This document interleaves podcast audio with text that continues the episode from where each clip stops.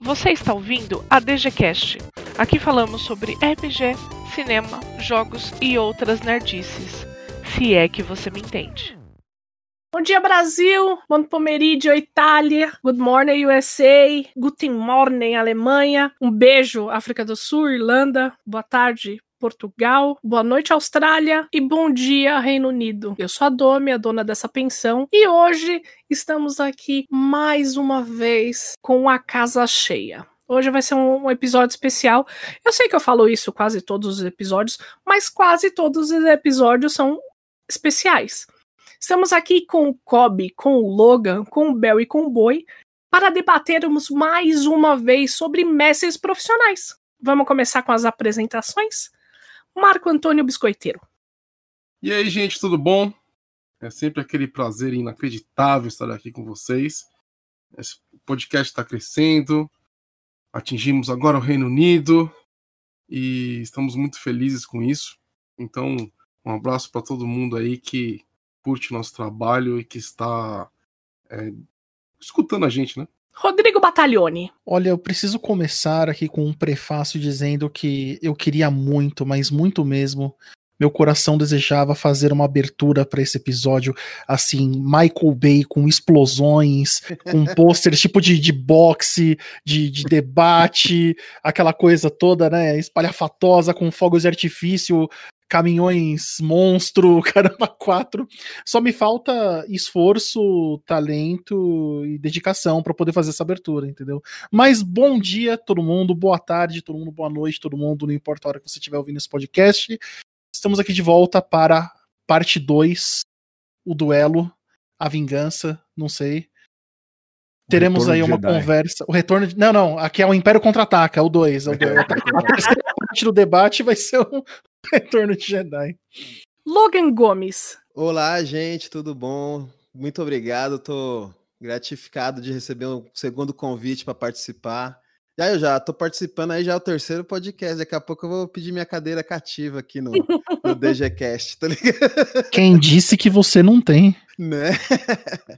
É, dessa vez, com, com, um tempo maior de aviso, aí a gente conseguiu dar uma analisada no tema agora. Acho que dá para falar um pouco melhor, né?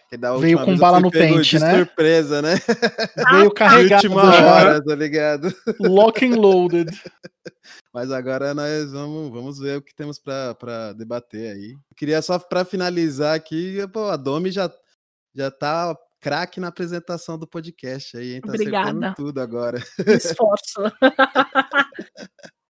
E ele, nosso convidado especial, fundador da Role Players, mestre profissional, Bruno Cobb. Agora eu posso fazer a Faz tempo que eu não faço isso, hein? Mano, é uma tremenda de uma satisfação inenarrável juntar-me, juntar-me a mim mesmo aqui a vocês nessa iniciativa, mais uma iniciativa incrível que vocês da Dungeon Geek estão fazendo, que é o podcast, né?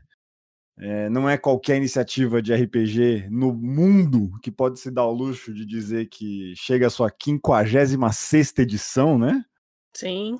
E eu sempre fui fã do trabalho de vocês, sempre que pude apoiei e vou seguir apoiando, porque vocês fazem uma, uma coisa pelo RPG que pouquíssimas pessoas fazem, falam mais fa falam, fala-se muito, mas faz pouco. Que é falar, fala pouco e joga mais né? Vamos jogar. Então é muito. Tô bem satisfeito de estar aqui. Muito obrigado por, pelo convite, né? Obrigado pelo primeiro cast, que faço questão de elogiar aqui para todos vocês. É, ao longo desses últimos sete ou quase oito anos, que me envolvi mais abertamente com essa questão de narração profissional, é, eu vou dizer para você que eu escutei muita abobrinha por aí, mas muita abobrinha. Escutei algumas poucas coisas boas, e ah, dá para contar nos dedos de uma mão e sobra dedo as coisas ótimas ou excelentes que eu ouvi a respeito do assunto.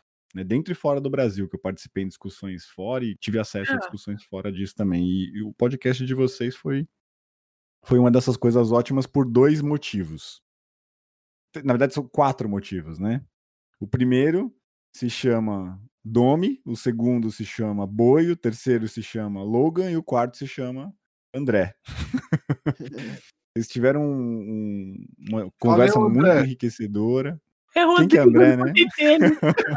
o nome dele é Rodrigo. É Batalhone, né? Ah, André? gente, vocês estragaram. Eu ia deixar ele, ele falar, tipo, até o final, daqui duas, três horas, Ia lembrar. comentar, tá? Vocês, Tá vocês- vocês tá precisam, gente. vocês precisam se preocupar com o timing da comédia, gente. Deixa, tá tudo bem. Mas vai rolar. É que você tem cara de André, aquela a desculpa mais esfarrapada de todas. Né? nome Mas é, é de verdade, o Boa, Belf tem cara de André mesmo. Concordo, concordo, concordo. Não, eu ia falar, tipo, se, se a gente tivesse vendendo camiseta, fazer uma camiseta com a minha cara, tipo, o Beuf tem cara de André, tá ligado?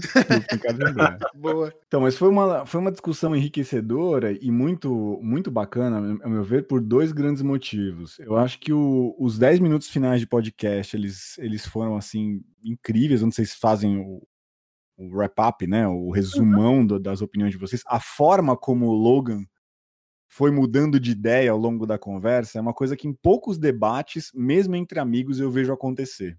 Uhum. E isso mostra uma, uma sabedoria muito grande, né? Quando perguntaram para o homem mais sábio do mundo qual era a frase que ele di- podia, qual era mais, a, a frase mais sábia que ele podia dizer, ele disse que a verdade é que eu não sei de porra nenhuma, né? E aí ele foi eleito o homem mais sábio do mundo porque ele disse que não sabia de porra nenhuma. Uhum. E, e acho que eles entraram com esse espírito, assim, sabe? De, de, de trocar ideia mesmo, de, de se, se enriquecer na conversa. E foi muito por isso que eu aceitei o convite para ser a primeira plataforma, né? Onde eu vou, vou- vou abertamente voltar a falar publicamente de RPG depois da, do encerramento da Role por conta do, do, do papo de vocês, que foi muito legal. Eu fiquei muito, muito contemplado em escutar e com vontade de participar dele. Por isso que pedi para você para chamá-los, pedi para convidar o Logan, pedi para convidar o- André. André Beuf. André Beuf. Não, e o pior, eu tenho certeza que a gente vai receber mensagem no Facebook, receber mensagem no, no WhatsApp da, da DG, falando: Ô, quem que é esse cara novo aí que entrou no podcast, o tal do André? O André. André é foda. Mas deixa André eu contar um negócio aqui. Loeiro. De- deixa eu contar um negócio aqui.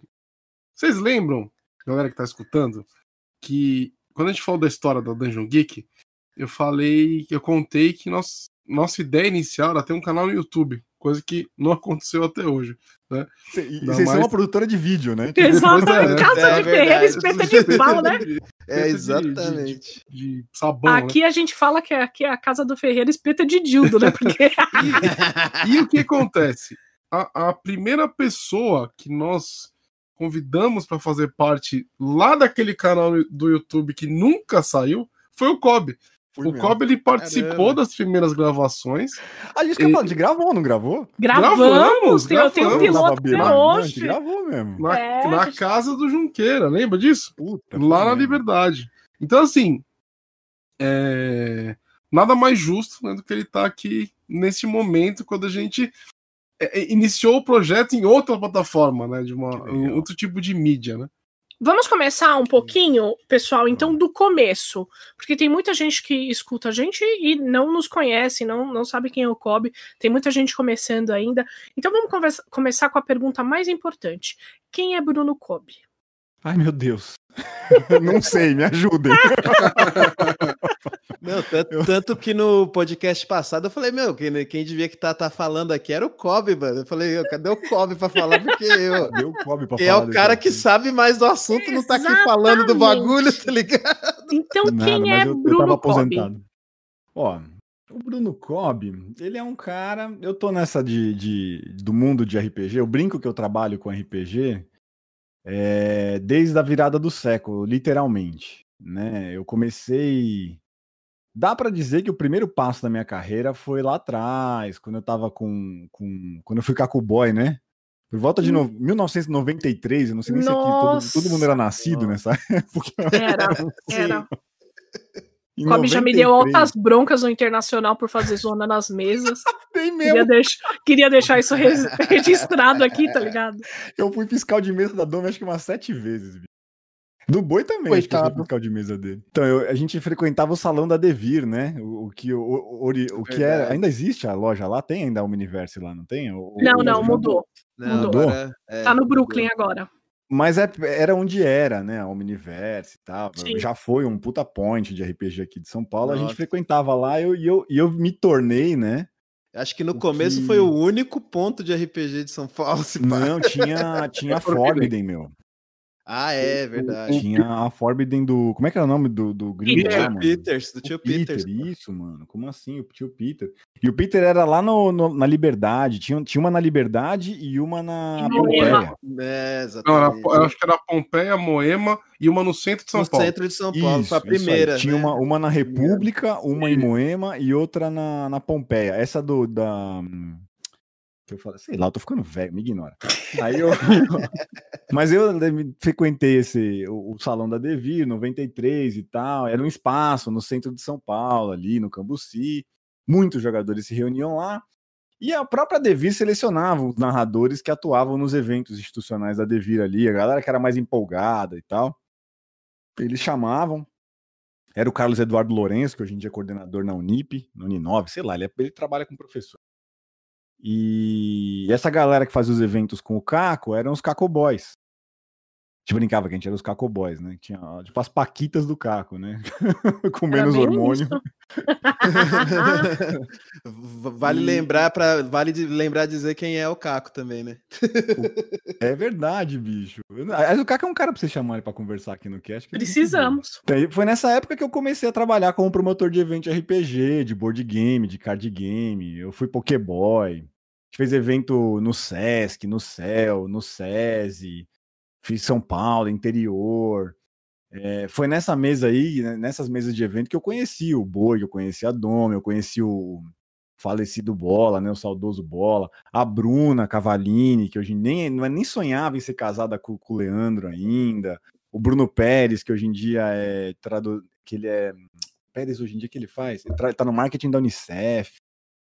É, o D3 que fez a, a dimensão nerd, né? E, e depois fez o fez editora lá que publicou em nome no Brasil. E aí eu fui entrando nesses meandros e tal nos bastidores do RPG, conhecendo muita galera, mas era gente, é um processo muito orgânico isso assim, não foi nada institucionalizado, né? E para muita gente que não sabe, né, como vocês falaram, tem muito iniciante que, que escuta o podcast aqui, é legal saber que esse trabalho de narração profissional, não começou com roleplayers, né? Tem muita gente que veio antes de, antes de mim, antes dos meninos da equipe. Cara, teve o trabalho da Ludus, né, da Confraria das Ideias, da Megacorp, dos RPG Arautos, tipo, embora eles não se, não me, não me lembro deles se colocando nesses termos, né, de RPG profissional, de narradores Aham. profissionais, mas eles faziam um trabalho profissional de promotoria de jogo, né? Sim. E eu fiz escola com todos esses caras, assim, tive a honra de, de integrar, é, não integrar todos, mas eu, eu participei de todos esses grupos, assim, a Ludus eu, eu atuei, né, fui, fui aluno do Jaime, um abraço pro Jaime, que deve estar ouvindo também.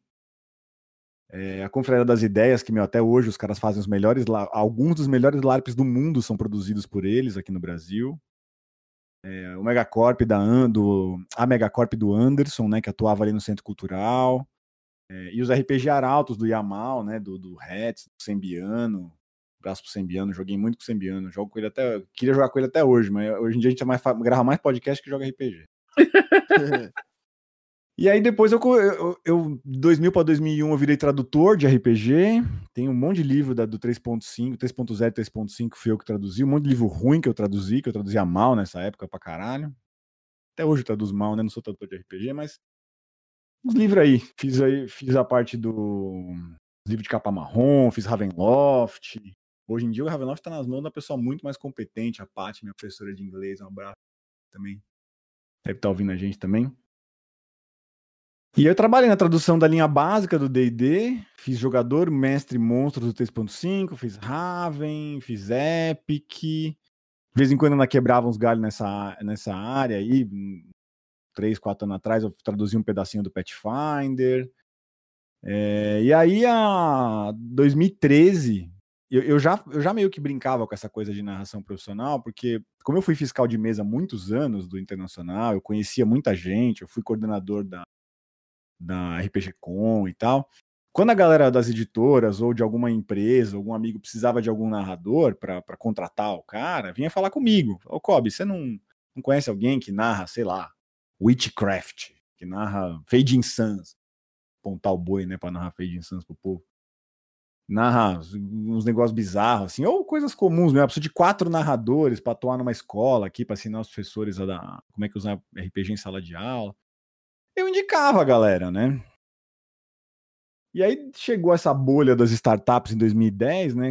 Startup é a nova banda, né? Não, tem, não se tem mais bandas, hoje tem startup, né? Exato. É. Aí eu montei a minha, falei, ah, vamos tentar monetizar esse negócio, né? Vamos ver se funciona, uma agência de narradores profissionais, vamos tentar profissionalizar o negócio, e acabou que foi a primeira do mundo, né? É, o pessoal da Baldman Games hoje em dia é uma das maiores, né? Agências de narradores profissionais do mundo, mas a gente foi lá pro Orlando apresentar nosso case para eles. E aí eu tinha uma equipe, né? Eu coordenava uma equipe de narradores profissionais, coordenei de 2013 até, até esse ano, até 2020, 2020, esse ano agora sete anos. A gente fez uma equipe de narradores profissionais, a gente faz, fazia muito evento, né? Foi onde eu conheci, reconheci, na verdade, a gente se reencontrou a galera da Dungeon Geek. Sim. É... E foi isso aí. Aí eu acho que tem um pouco da minha trajetória aí, um, um, um, resumão do que eu já fiz como profissional no mundo do RPG. Já ganhei a vida com isso um tempo, né? Com, como aí, mas, mas não só como profissional de RPG, mas como tradutor e profissional. Eu meio que duplava fazendo essas duas coisas. Mas passo longe de ter, ter sido esse o maior tempo da, da, minha vida, assim. Eu sempre tive uma segunda... O RPG sempre foi a segunda vida, né, profissional. Sempre tive um, um, alguma coisa que pagava os boletos, né? Que pagava os boletos do RPG, inclusive, né? Que a gente cria boleto com RPG, né? Muito boleto. E... Então você criou a Role Players com o intuito foi. de ser uma agência de narradores profissionais. Eu acho você... que é muita é muito, é muito, seria muita arrogância da minha parte dizer que eu criei a Roleplayers. A Roleplayers ela, ela aconteceu, na verdade, assim, porque eh, por mais que eu tivesse um papel de liderança e sempre tive, né, me responsabilizei por ele sempre, é, a Role era muito horizontal, né? Então a gente meio que era uma equipe mesmo. Eu, todo mundo que me perguntava, sempre me pergunta isso, Kobe, o que, que é o que você tem de mais importante, o que é mais importante para um narrador profissional, o que, que precisa para ser um narrador profissional. Eu sempre falava isso, bicho, você tem que ter uma equipe boa. E aí e a, a, equipe foi o que fez acontecer a rolha, assim, né? Se, se, ela foi possível, foi por conta daquelas pessoas que estavam comigo naquele momento, assim, não só por minha iniciativa. Tinha, sim, muito da minha iniciativa, de querer fazer, de liderar, de comprar bronca, de tomar porrada, pedrada, porque é RPG profissional, onde já se viu, que coisa errada. Absurdo. que absurdo pagando, ah, meu Deus, vou pagar, agora tem que ter carteirinha para jogar RPG. Eu escutei tanto essa abobrinha da carteirinha para jogar RPG. Carteirinha e tal, então a gente batalhou bastante com, com relação a isso, assim. Mas a rolha lá aconteceu, ela não foi uma. Parte de marketing foi minha, eu sou profissional de, de comunicação, uhum. né? Então, a marca, parte administrativa, os boletos que pagava era quem pagava era eu, o imposto de renda, quem, quem as notas que emitia era eu. Mas você viu, você já tinha visto lá atrás que existia uma demanda para isso, né? Você não criou tipo de bobo alegre de, do nada. Você percebeu que existia uma demanda no mercado, isso há muitos anos atrás. Eu lembro que a, a, a Devira ela fazia, é, ela dava alguns brindes para incentivar as pessoas a mestrarem no, nos internacionais. Na sexta-feira que era para as escolas, né? É, dava camiseta então, para nós. Era camiseta, dava... 25% de desconto, o mestre pagava metade. Era um incentivo é. porque desde aquela época nós tínhamos o problema de poucos mestres no mercado. É, até, até hoje. Porque é ser mestre é uma coisa complicada, é uma coisa trabalhosa. Não é tipo você sentar numa mesa e falar umas três horas. Não, você precisa ler, você precisa ter o material, você precisa entender do que você está falando, você precisa ter o controle daquelas pessoas que estão sentadas na sua mesa, entendeu? Remediar qualquer tipo de situação. Então, nós tínhamos esse problema desde antes. Por mais que hoje as pessoas falem, ai, nossa, o RPG morreu e não sei o que, não, o RPG ele sempre teve nessa corda bamba, porque nós não tínhamos apoio. Eu acho que a pessoa. nós estamos no melhor ano do RPG do mundo, da história do RPG no, no, no mundo. A gente está vivendo o melhor. Um dos, não sei esse 2020, mas 2019 foi o melhor ano do RPG no mundo, né? Sim. Do ponto Cara, de vista de é... grana, falando de mercado, né? é, é, basicamente é assim: a pessoa que fala que o RPG morreu, claramente ela não sabe do que ela tá falando, né? É só ver os números aí. Tormenta 2 milhões, o D&D que vende, tá vendendo que nem água. mais do que todas as outras edições do D&D juntas. Netflix fez uma série contendo RPG dentro da série entendeu? Para você notar a importância do RPG na cultura pop, entendeu? Que a visibilidade, a galera que fala isso, é muito por conta da visibilidade que se tinha antes, né? Pô, você vê um, a gente, vocês estão comigo, né? Vocês viveram aquela época que a gente entrava no Mart Center ou num, num pavilhão de eventos do Parque do Irapuera, e cara, o pavilhão inteiro forrado de mesa de gente jogando. Assim. Sim. Sim. Cara, a gente viveu essa época, a gente sabe a energia que era aquilo. Você passava o ano inteiro jogando no porão da sua casa com seus, com seus brothers, numa, numa, época do ano você encontrava, você entrava num lugar desse, a gente não sabia nem que existia tanta gente que jogava RPG no mesmo lugar. É. Então a visibilidade era maior, mas a quantidade de pessoas jogando só vem aumentando. Exatamente. Então você viu que, que é, o mercado ele sentia essa necessidade e tentou profissionalizar é, esta parte. Exatamente. Bom, Oi. vamos lá. É, aqui nos, nos, bastidores, é a primeira. O Kobe falou pra gente aqui que é a primeira vez que ele vai falar né, em é. público. Ixi, ó, olha a picueta. Né? O Marco Antônio Biscoiteiro. Depois da pausa. O né? boi é, chegou a hora que o boi gosta. Eu confesso, como todo Justicar bom, Nosferato. Como todo bom Justicar Nosferato ou La Sombra, né? Vai de um lado pro outro. É, quando eu vi aquela aquela mensagem, né? É, a nota, né? Aliás, deixa o link oh. da nota pro pessoal no, nas notas do podcast aqui. Depois eu vou mandar boa, o link pra vocês. vocês manda, link, manda sim. Boa. A, a, aquela, uma nota dizendo que a, a Holy Players ela tinha ia encerrar. E assim, para mim, foi mais uma notícia ruim nesse 2020, né? Então, é, por quê? O pessoal brinca e fala que a Holy Players morreu de Covid.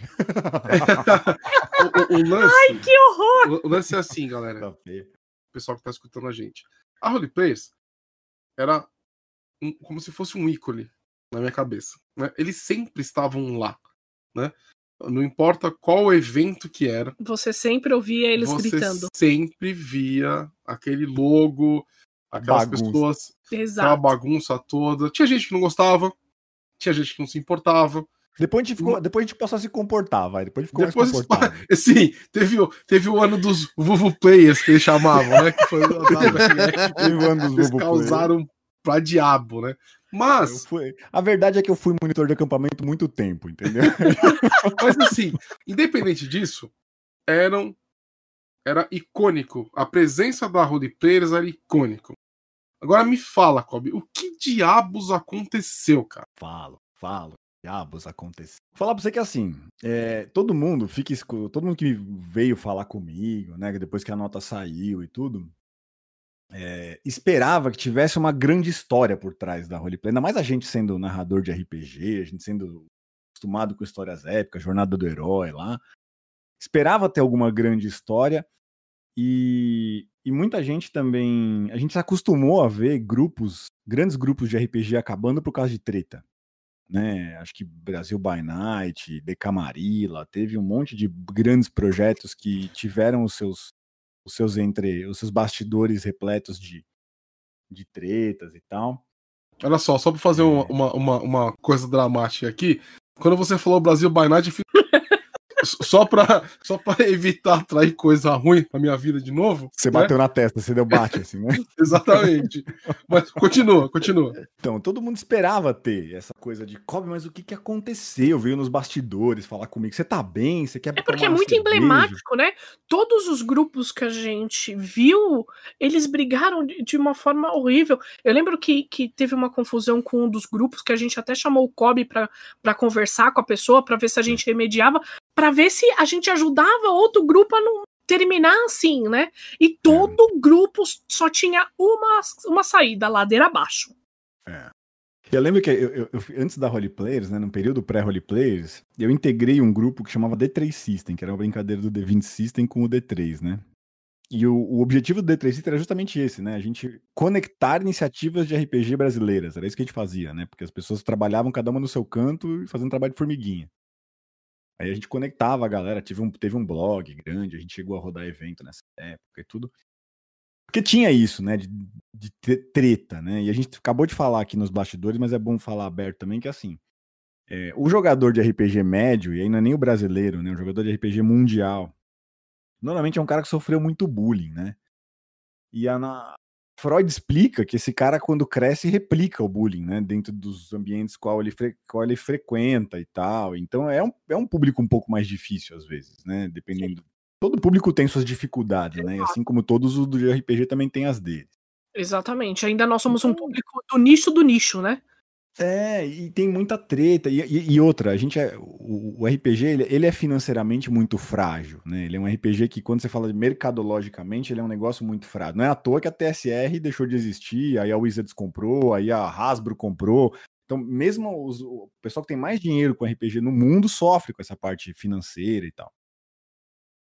E, e o pessoal vem me procurar com isso. Porra, Kobe, qual foi a grande história, a grande treta? E na verdade é que não tem uma grande treta né, por trás do que aconteceu. O que aconteceu, aquilo que está na nota é muito verdade.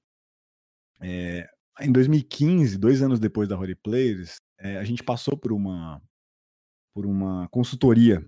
Né? Eu paguei uma consultoria para a gente profissionalizar ainda mais o, o, o, negócio e tal. E a gente colocou uma missão, aquela missão, visão, valores, aquilo que os coach faz, sabe? E aí a gente instituiu essa missão. E a Holy vinha passando por um, por um processo nesse último ano de 2020, onde eu já estava revisitando algumas coisas da equipe e tal. E eu voltei nesse estudo que eu tinha feito, reli ele inteiro, pensando no que seria o nosso aniversário de sete anos. Porque sete anos, pô, sete anos é uma vida, né? É um ciclo, é um ciclo de Saturno aí, né? E, e aí, quando eu revisitei esse material, eu cheguei nessa conclusão que eu coloquei na nota. Eu falei, cara, é... a gente concluiu nossa missão né? E, e a, a, brincadeira no começo da nossa música, né? Do Hey, Holy Players, qual é a sua missão? É, a gente concluiu né, essa missão. A gente, é, a gente queria vencer o dragão do preconceito contra a profissionalização do RPG, né? Provar que é possível e que é justo oferecer uma experiência diferenciada nesse sentido. E aí foram, meu, foram mais de 300 eventos, né? A gente fez o lançamento do D&D quinta edição no Brasil com a Galápagos, a gente fez a primeira Epic fora do eixo é, Reino Unido Estados Unidos fora, fora desse eixo, foi, foi a gente que fez, pela Adventures League. É, em 2015 a gente foi para os Estados Unidos, apresentamos o case lá em Orlando.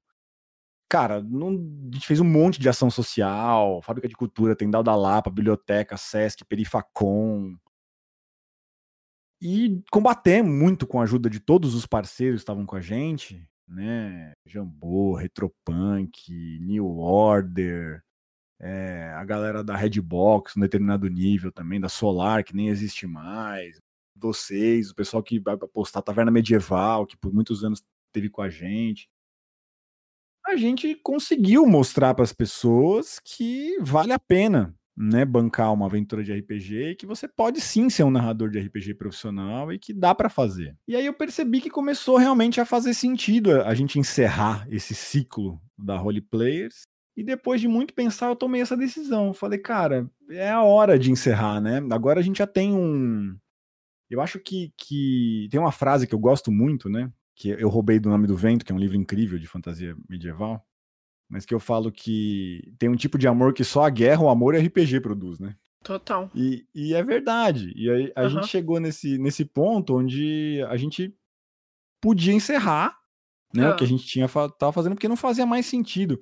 É, cresceu muito a população, o RPG online, né? Mudou a cara do RPG, né? A forma como o RPG é jogado, o jeito do RPG tá mudando ainda, né? Já tá, tá vivendo uma nova era. Com a pandemia, né? Com a pandemia deu uma acelerada Nossa. nessa nova era da RPG. Primeira, de... primeira GameCon online a gente viu acontecer esse Nossa, ano, né? Com brasileiros mestrando. Brasileiras, muitas brasileiras, né? Brasileiros no painel, sabe? É incrível. Então, tem a economia criativa acontecendo muito forte. É... Em suma, hoje em dia, 2020, né? 2013 era outro mundo. Né? Agora, em 2020, é muito mais fácil. Não dizer que é mais fácil, né? mais fácil seria ser leviano. Mas é muito mais possível que uma pessoa se torne profissional de RPG por conta própria sem precisar de uma chancela. Inclusive, é esse vínculo direto entre o narrador e o jogador, hoje em dia, o narrador profissional e o jogador, ele é um elemento fundamental para o amadurecimento do mercado. Então eu cheguei à conclusão de que a roleplayers, no modelo em que ela atuava, ela não, ela atuava contra o que ela se propunha na missão dela. Ah, Insistir nesse formato com intermediário podia acabar atrapalhando o desenvolvimento do mercado. E aí eu comecei a pensar nisso. Falei, puta, eu vou passar, acho que eu deu, né? Não quer dizer que eu tenho que parar de atuar no mercado, não quer dizer que eu tenha que, que sei lá, é, deixar de fazer os projetos que eu faço, de continuar sendo uma voz do RPG dentro do Brasil. É, mas deu, né? O que a gente tinha para fazer, deu.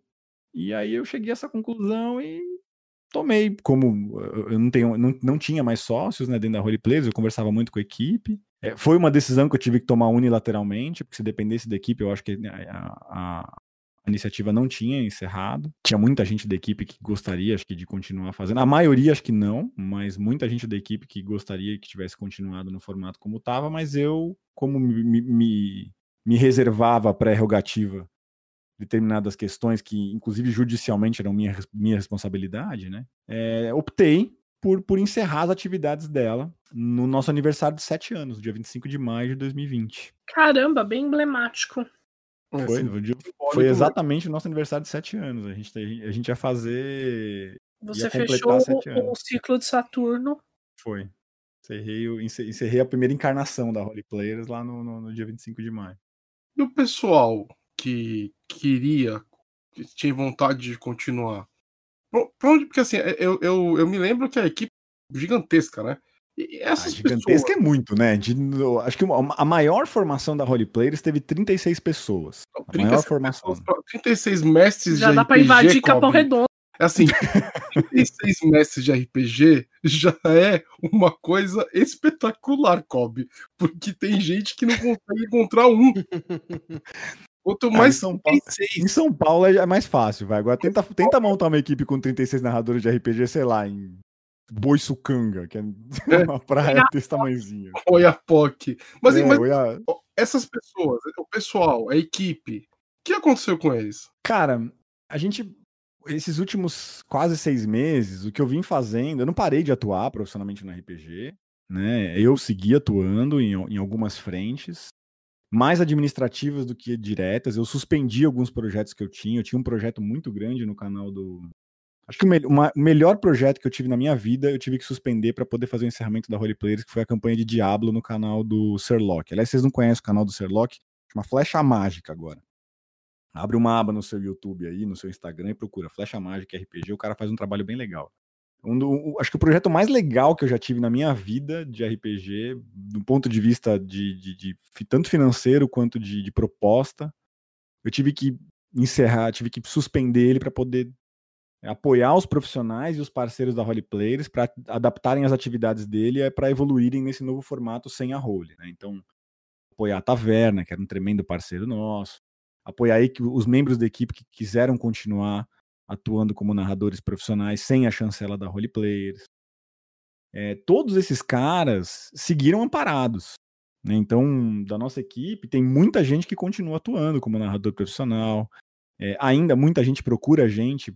Putz, queria contratar um narrador, sei que vocês encerraram, mas vocês têm alguém para indicar? A gente indica alguns profissionais que trabalhavam com a gente. E, e tem algumas iniciativas, inclusive, que estão para lançar. A gente, te- a gente fez parte do financiamento da, do Tormenta 20, a gente vende quatro packs de PJ, a gente, 40 livros de Tormenta 20 a gente vendeu.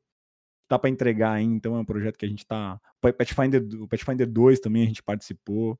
Pra uma, pra uma galera que não tinha condição de, de participar do financiamento, a gente viabilizou essa galera que não tinha condição de participar através de uma iniciativa de compra via é, CNPJ, para a galera poder pagar um pouco mais barato e ter o livro. É, com o apoio do, da New Order, com o apoio da Jambô, que estão facilitando para a gente também, sempre com o apoio deles. Então a gente seguiu. É, então, se você quer narrar, que você, se você quer jogar com um narrador profissional, eu ainda posso dar boas indicações para você. Eu ainda posso te indicar, né? Mas, Mas, hoje em dia eu já não terceirizo esse tipo de Entendi. trabalho, né? Eu, eu não terceirizo, não. Eu não agencio mais esse tipo de trabalho. Não é o que eu faço mais da, da- na- com, com o tempo que eu tenho para dedicar com a R- ao, ao RPG na minha vida. bom, então agora, depois da gente conhecer o Kobe, conhecer um pouquinho do trabalho dele. Eu já convidei o Kobe para a gente conversar mais uma vez, é, para deixar ele em foco, onde a gente vai descobrir mais coisas sobre o Kobe. Uhul. Agora vamos entrar no tema desse podcast. Fizemos a primeira versão sobre mestres profissionais.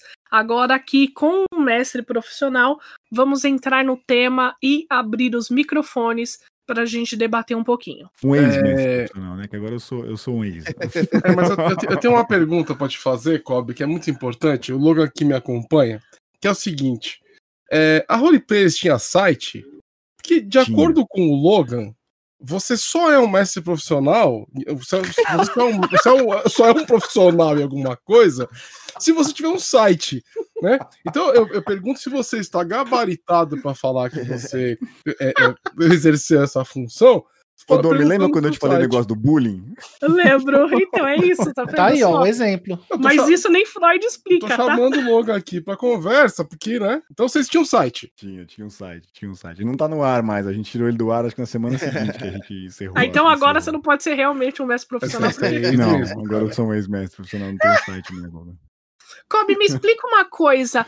Por que você acha que tem tanta polêmica no nosso nicho sobre mestres profissionais? Cara, o- eu acho que o Batalhone deu uma, uma tremenda bola dentro nos comentários finais do, do, do último podcast, quando ele fala que a galera se dói, né? Um, pouco. Acho que tem muitos motivos, não dá pra simplificar isso num motivo só. É, mas ele deu uma tremenda bola dentro quando ele fala que a galera se sente meio invadida, né? Como assim tem alguém cobrando pra fazer o, o meu hobby?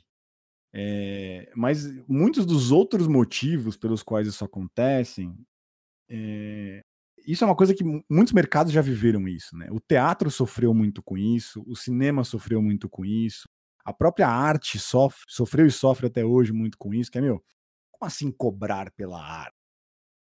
Né? Como, não, não existe, a arte não tem preço, né? E, e o, o teatro não tem preço. Como assim você vai elitizar o teatro e o cinema? Só as pessoas que podem pagar por isso vão poder usufruir dessa, dessa ferramenta. E eu acho que aqui no Brasil a gente sofre muito, um pouco. A gente se beneficiou muito, mas também sofre um pouco muito por conta da forma como a nossa, nosso passado de RPG se construiu, né? A Devir sempre advogou, por, e o Douglas, né? O Douglas Chefe, eu tive a honra de trabalhar com ele, uma das, que nos, um- talvez a pessoa mais importante, uma das pessoas mais importantes para RPG no Brasil tenha sido o Douglas Douglas Chefe, por toda a insistência dele em, em continuar divulgando isso aqui no Brasil. É, mas eu- ele, ele sempre advogou por um- uma, uma questão de subsistência, né? Então, para que pudesse acontecer, o RPG tinha que ser gratuito. Então, era sempre através de escola, financiamento de verba do governo. O internacional tinha muita grana pública envolvida para poder viabilizar aquele evento daquela majestade que a gente via. É, de- depois não, depois acabou entrando só quando a, quando a Devir ganhou corpo, né? O Internacional era financiado pela Devir, mas era um puta de um prejuízo, e sempre foi um puta prejuízo a, a curto prazo, ele sempre era um investimento de longo prazo institucional, como todo bom evento. Bom não, todo evento intermediário. A galera do Diversão Offline sabe fazer dinheiro com evento, eles são bons. O evento deles é incrível. Mas a gente sempre so- sofreu com isso de, pô, RPG tem que ser de graça. E aí, de repente, aparece alguém querendo cobrar, né, pra narrar. Então, dói. O cara fica doloridinho. Como assim, né? Tem um cara que é profissional, quer dizer que eu sou amador? É, você é amador e tudo bem ser amador, né? Acho que tem. Não, não- diminui, não tem um degrau entre o que é profissional e o que é amador. Pelo contrário. Nessa parte eu né? queria cortar um pouquinho você, Kobe, só para deixar explícito que, gente, apesar disso estar culturalmente é, fixado na cabeça do brasileiro, só porque algo é profissional não significa que é bom, só porque algo é amador não significa que é ruim, Obrigado. né? Uhum. Obrigado. É, é, é- é é um- uma, uma caneta marca-texto muito boa de passar nessa parte. E a galera se dói por isso, assim. Acho que muito por conta disso que. Ah, mas quer dizer então que agora eu, não posso mais, né? Sim, você pode continuar sendo um narrador de RPG, você pode continuar sendo um incrível narrador de RPG. E eu vou dizer pra vocês que não tem, né, essa, essa Não deveria ter, né? Mas tem um pouco do, do, dessa coisa do, do amador se sentir inferior ao profissional. Mas não tem. Né? Eu vou dizer que se, se eu posso me dar o luxo de dizer que a Holy Players foi uma das, uma das melhores equipes de RPG profissional que já existiu, foi porque eu peguei os melhores narradores amadores que eu conheci para fazer aquilo. Né?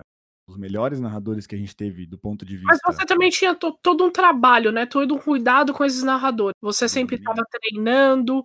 Sabemos que hoje uma mesa ela pode ser muito complexa, dependendo de quem senta na sua frente. É, e você fazia um trabalho esplêndido, esplêndido com essas pessoas.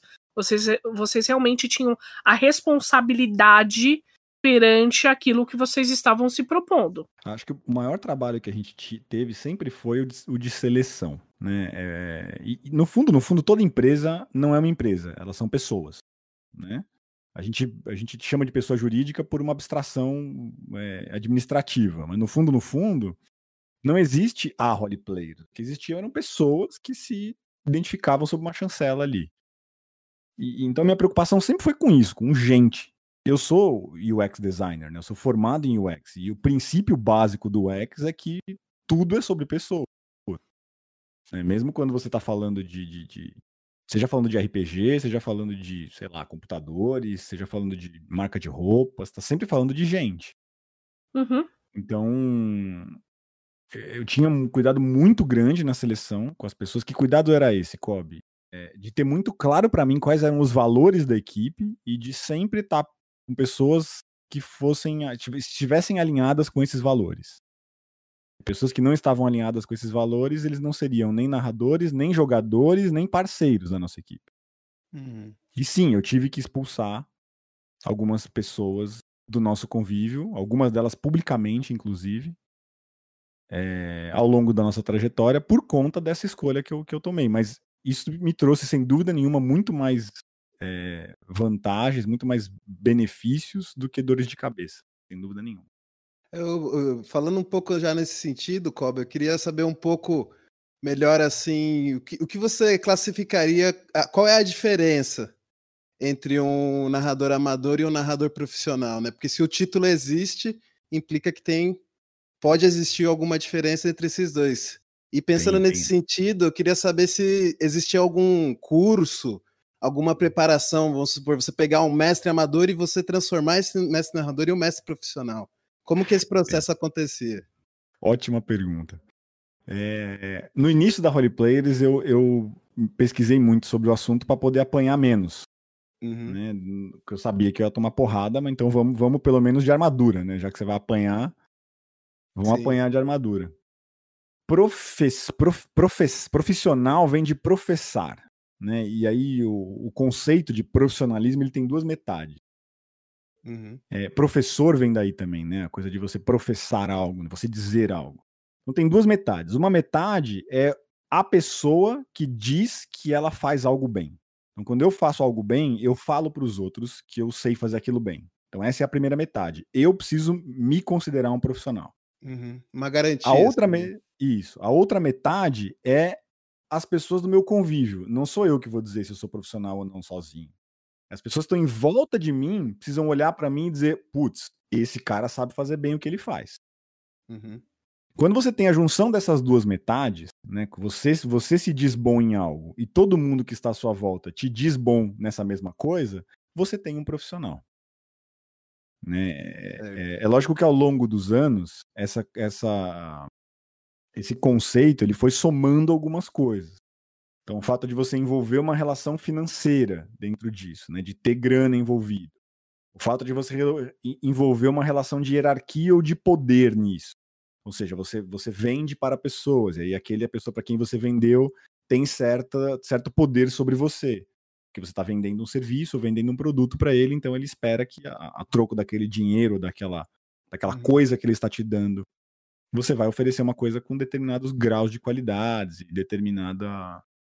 É, você vai obedecer um determinado critério para entregar isso que a pessoa está comprando. Então, profissional vem dessas duas metades, né? De você uhum. se dizer bom e do teu convívio das pessoas te dizerem, te dizerem é, bons. Tem grana? Na maioria das vezes tem grana envolvida, mas não é sempre que tem dinheiro envolvido. Às vezes tem um escambo, às vezes tem uma troca, às vezes tem é, prestígio envolvido, Uhum. é, mas é isso. Né? E aí, respondendo à tua segunda pergunta, é, no início, eu acreditava que a melhor. Pre... Como, como eu, eu reuni os melhores narradores que eu conhecia mesmo para fazer a roleplayers, né? Eu Aham. peguei- e eu conhecia muitos narradores. Eu acho que das pessoas daqui do Brasil, talvez eu fosse uma das que mais conhecesse narradores de RPG. E o Brasil é um país bem grande. Sim. Então, eu, eu acho que eu sou uma das pessoas que mais conhece narradores no, no- Não sei se ainda sou, mas já fui uma das pessoas que mais, mais conhecia narradores de RPG do Brasil. Uhum. E então eu selecionando essas pessoas, é, eu selecionei pessoas que já sabiam não só narrar RPG muito bem, mas que também eu já sabia que eram bons promotores de evento. Que na verdade a Holy Players, no determinado grau, ela é uma, uma agência de promotores de evento, era isso que ela era. Aham. Especializada em narradores de RPG, mas a gente era uma agência de promotores de evento. Certo. E então eu somava essas duas características. O cara não basta. Aliás, o cara saber jogar RPG era o de menos. Tá? O que eu precisava era de um bom promotor de eventos. Aham. Ensinar a jogar RPG é fácil. A gente só muda de nome, mas desde criança a gente joga RPG, né? A gente brinca de faz de conta. Todo mundo sabe jogar RPG, num determinado Sim. grau. E então ensinar a jogar RPG era o de menos. Eu precisava. O mais difícil de encontrar era uma pessoa que fosse um bom promotor de eventos e que estivesse alinhado aos valores da equipe, que não era fácil de encontrar. Nunca foi fácil de encontrar. Sim. E, e- aí era esse o, o principal. Como é que a gente preparava essas pessoas? No início, do jeito mais cruel que você pode imaginar. Né? No início, nos nossos primeiros dois, três anos, Hum. é, a gente jogava esses caras no fogo mesmo. Com todo o Aham. apoio e suporte que a gente poderia oferecer, porque tinha gente em volta, tinha uma galera pra... Mas você botava o cara pra narrar evento, bicho. Entendi. Melhor treinamento que tem pra um promotor de RPG profissional é, É, narrar meter a evento. cara, sem dúvida. Tá? E eu sempre acreditei nisso, porque eu me formei assim, e muitos dos melhores narradores que eu, que eu, que eu conheci, eu me formei assim. Hoje em dia eu não acredito mais nisso. Aham. né? Hoje em dia eu, já- eu, eu acho que foi muita crueldade algumas das coisas que a gente fez, que produziu inclusive alguns traumas em algumas Aham. pessoas. É, pesado, né? É pesado, não é o melhor caminho. E aí nos últimos anos da Holy Players a gente tinha assim um processo de onboarding.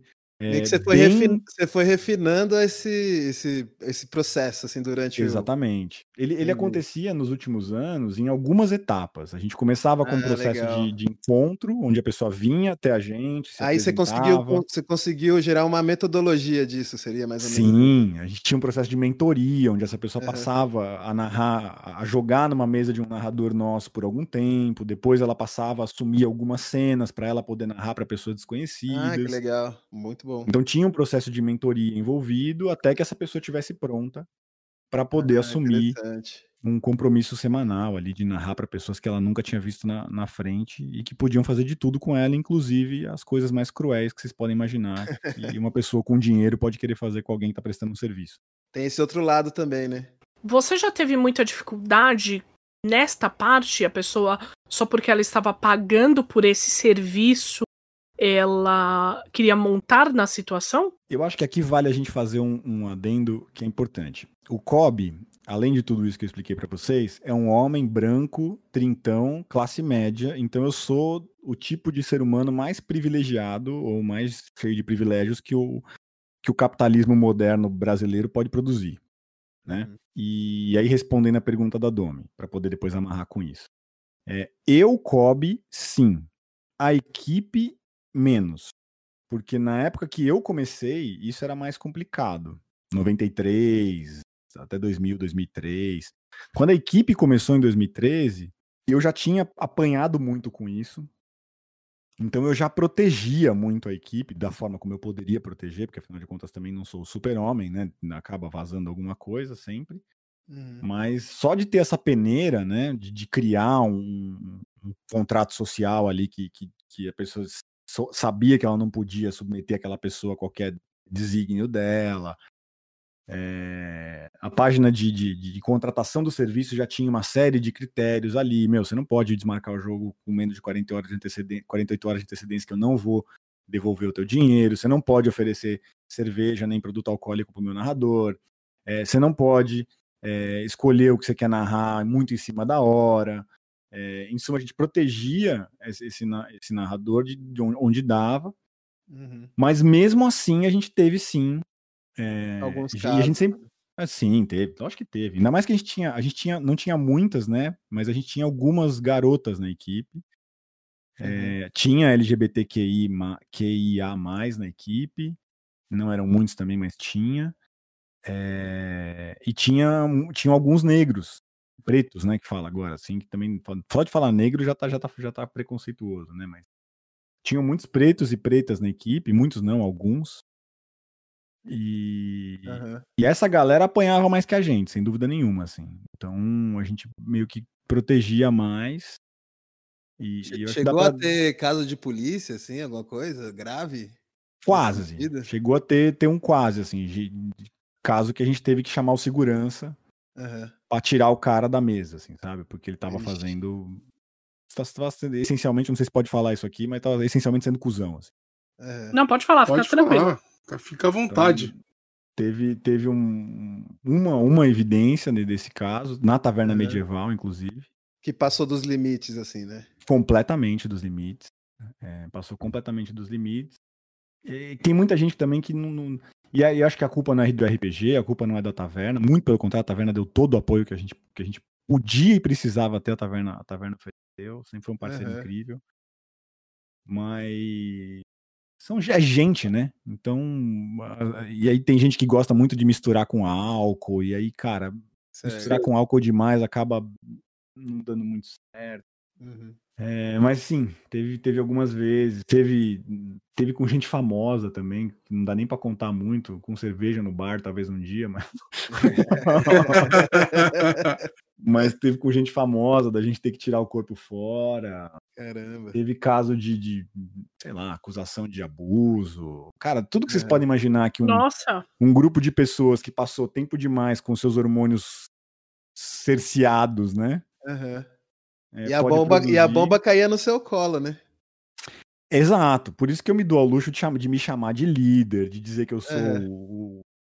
Porque por conta desse tipo de, de, de, de- treta que eu, que- com a qual eu me responsabilizei ao longo desses sete anos, assim. E não só por isso, mas pelo, pelo, pelo benefício também, né? Essas Aham. pessoas todas são. Alguns são amigos hoje em dia inseparáveis, assim, gente que eu amo do meu coração. A maioria, na verdade, são Sim. amigos que eu, que eu amo do meu coração. Então tem o ônus e o bônus, sabe? É basicamente uma matilha, né? Essencialmente é uma matilha. Tem que ter o alfa, né? Mas só o alfa sozinho não faz porra nenhuma, né? Sim. É, é um, é um time, né? Uma seleção, É um- né? é Uma um seleção, grupo tipo, de futebol, né? Pessoas prestando O alfa, serviços. na verdade, é o menos importante, né? O bom líder, inclusive, é aquele que não é nem o mais bonito, nem o mais forte, nem o mais ágil, nem o mais inteligente. Você tem. Isso é uma coisa que eu sempre tive na minha cabeça, assim. Tenha sempre pessoas melhores do que você na sua equipe. Deixa eu te fazer uma pergunta, Kobe. Diga. Uma perguntinha que eu vejo muitas pessoas fazendo pela internet quando elas estão é, conversando sobre esse tema de mestres profissionais. Eu acho que uma das dúvidas, né, uma das questões que as pessoas mais levantam é o fato de que é, o que, que eu posso ter com um mestre profissional que eu não tenho com um mestre eh, convencional, com um mestre amador. amador. né? O que, o que que é, é, é, por que, que vale a pena pagar? Eu, vou eu vou usar esse, esse, essa frase, mas não é, não é exatamente isso que eu quero falar, né? Não é que vale pagar, é assim, a partir do momento em que eu pago um mestre profissional, eu pago um prestador de serviço, qual que é a diferença? O que que, o que que eu recebo em troca que o meu amigo mestre ele, ele, ele faz, entendeu? É, Eu acho que é mais ou Eu vou menos botar, isso. um, vou botar um disclaimer aqui agora, tá? Isso que eu vou falar agora é uma piada. Você pode ter pontualidade, por exemplo. Eu não acho que isso Eu, eu- acho que você ofendeu os 90% dos narradores que tá ouvindo isso daí agora. É nada, a galera vai falar, porra, é verdade, bicho, acho que eu vou contratar o narrador. pontualidade é essencial, né? Sem dúvida. Cara, quem, que, quem nunca, né, marcou o jogo pra começar meio-dia, começou às quatro da tarde, sabe? Outra de lei.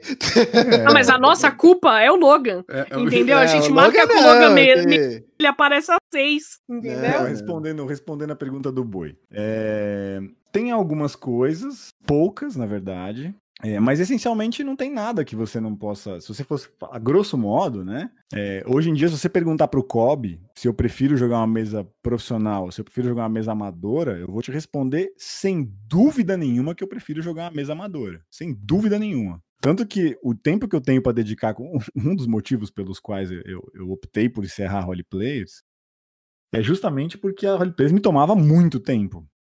Né? E, e, eu dedicava praticamente, eu cheguei num ponto onde eu estava dedicando praticamente todo o tempo que eu tinha para RPG para role, treinando pessoas novas, dando mentoria, fazendo a parte administrativa, fiscal, contábil, é, parceria, projeto, e não sobrava muito tempo para o meu RPG amador, né? E um dos motivos pelos quais eu tomei a iniciativa de encerrar o LP foi para poder voltar a jogar RPG. Você não praticava mais o hobby. Exato, era só profissional. Eu fazia, imagina, eu passei meses sem jogar uma mesa que não fosse uma mesa paga, sabe? Uhum. E é que então, muda eu... o sentido, né? Se você for fazer um for, vamos supor, mentoria, fazer uma mentoria para uma pessoa, você tá com um objetivo ali, né? De... Completamente. É, é outra relação, é outra vivência. Vocês foram muito assertivos no primeiro cast. Quando vocês falaram, eu achei isso genial, inclusive. Quando vocês falaram que talvez no futuro isso, isso se transforme em um outro jeito de jogar RPG, como é o LARP, como é o, os esports. Jogar videogame é uma uhum. coisa, jogar em uma equipe de esportes é outra. Exato. Jogar, jogar uma pelada com os amigos é uma coisa, jogar no time de várzea do bairro é outra. Uhum. Então, eu acho que isso, vocês foram muito assertivos. E nesse ponto, é, foi uma das decisões pela qual eu tomei, mas respondendo um pouco a pergunta do boi, né? Respondendo a pergunta do boi. Não tem nada que você não possa ter numa mesa profissional que você não vai ter numa, numa, numa, numa, numa amadora.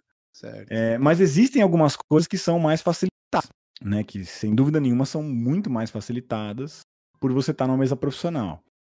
Então, por exemplo, isso que eu, eu brinquei com a pontualidade, mas é verdade, assim, muita gente pagava para jogar na taverna medieval, e se você perguntar para os jogadores, eles vão te dizer isso, uhum. só para ter um ponto de encontro onde pessoas tão interessadas em jogar quanto eles estavam ali. Então, sabia que ninguém ia faltar, ou que a chance de faltar era muito menor, que queria jogar toda semana, e que priorizava isso na agenda é, eh, para não ter falta no jogo. Então, o narrador, ele era quase que um acessório ali para aquelas pessoas. É, elas pagavam pela, pela comunidade, né, que, onde elas estavam entrando. Sabiam que tinha um narrador que ia respeitar eles, que a, a gente sempre foi muito acolhedor na roleplay, sempre foi muito fazer as pessoas se sentirem como se fossem amigos e, quando possível, transformava isso numa relação de amizade mesmo, né? Uhum. É, então, sempre foi um pouco do que a gente vendeu isso do, do, da, com a comunidade em si, né? Eu sempre brinco falando do fala roleplayers e chamava a pessoa de roleplayer, porque eu, eu considero mesmo o jogador como um dos roleplayers, né? Uhum. É, e acho que muito. Se, se, eu ainda tenho algum alguma ressalva com relação a cobrar por RPG, vem um pouco daí, né? Porque quando você hum. cobra, quando o narrador cobra dos jogadores para narrar uma mesa, é, você uhum. aumenta muito a responsabilidade sobre aquele jogo ser bom nas costas do narrador. Sim. E não, não existe isso, né? Não, por mais que, por melhor que um narrador seja, se tiver um jogador querendo destruir o jogo, a chance dele conseguir é muito grande. Gigantesca, uhum. na verdade, né? É, a gente treinava os narradores muito para isso, né? Tem um uhum. caso engraçado que uma vez um cara um cara foi jogar na taverna medieval, foi jogar com o Anderson. O Anderson é um narrador excelente que a gente tinha na equipe, um amigo meu da época de, de, de criança de ruas. Aprendeu a jogar com o mesmo narrador que eu. Uhum. E, mas é um narrador muito mais competente que eu, sem dúvida nenhuma. E ele. O cara foi jogar na mesa dele e, meu, a gente percebeu que o cara tava, o cara tava reliando o jogo, assim, sabe? É. E aí ele foi bebendo, foi bebendo e arreliando o jogo. E, e, e, o Anderson driblando ele, usando técnica aqui, técnica ali, tipo, tirando, dando, dando, dando o jogo assim toda danada. Chegou no fim do jogo, o cara já bebaço, assim. aí a, a Natália, que é uma, uma jogadora nossa, um abraço pra Natália, também deve estar ouvindo a gente. A, a Natália é uma roleplayer lover. Ela pagava para jogar em duas mesas semanais da roleplay. Jogar duas vezes por semana com a gente. Nossa! Legal. E, e, jogava muito bem, de tipo, ela jogava de Kender na mesa do, do Anderson. E ela, ela chegou pro cara e, aí ela também tava meio bebaça. Ela deu, botou a mão no ombro do cara assim e falou assim: Cara, mas, mas explica a real aí. Por que, que você tava reliando o jogo no começo? O cara falou: Beleza. Eu não sei se é verdade, tá? Mas ele falou isso. Então, Uhum. beleza, eu vou contar pra vocês. A verdade é que um amigo meu me pagou pra eu jogar aqui, pra eu acabar com o jogo desse, desse narrador. Mas o jogo foi tão legal que eu não quis mais acabar, quis jogar com você. Olha que legal isso aí. Isso Aí é que é, fui- isso é eu RPG. fui- Isso é Eu fui RPG. olhar pra ver se o cara, se o cara tinha. E realmente tinha sido uma terceira pessoa que tinha pago o ingresso dele, que não era ele. Olha Então eu não sei se ele incrível. tava muito bêbado e contando mentira pra, pra gente poder Puta ficar merda. amigo dele, ou se era verdade a história. Mas eu acho que a história é muito tão legal que vale a pena contar. assim. Sabe o que é isso? Falta um terreno pra esse povo carpir. É isso que falta. É, é, puta, eu achei isso bem interessante esse Eu caso. queria que- fazer uma pergunta também, Kobe. Já pediram dinheiro de volta? Já. Gente Tipo famosa, assim, inclusive, também. Jura? Conta sem falar o nome, então. Sempre que. Conta só falando sempre- da primeira letra. Ai, É, ela procura- roubou, hein? começava com A, terminava com André, né? Nossa, André. agora o André vai ser o, Calma, o- André, o. Judas do, do, do Exatamente, podcast é o novo agora. Karen, né? Tem a cara do. André. Beuf, é o novo match. Beuf conhece match. brincando, não teve nada a ver com ele. Ah, É, eu sempre deixei isso muito claro, né? Assim, cara, se você não gostar do jogo por qualquer motivo, você achar que você perdeu, porque o dinheiro eu consigo devolver, mas o que me doía é não conseguir devolver o tempo do cara. ah. Porque se você investiu quatro horas jogando uma mesa de RPG comigo, eu consigo devolver o dinheiro, mas o tempo eu não consigo. Aham.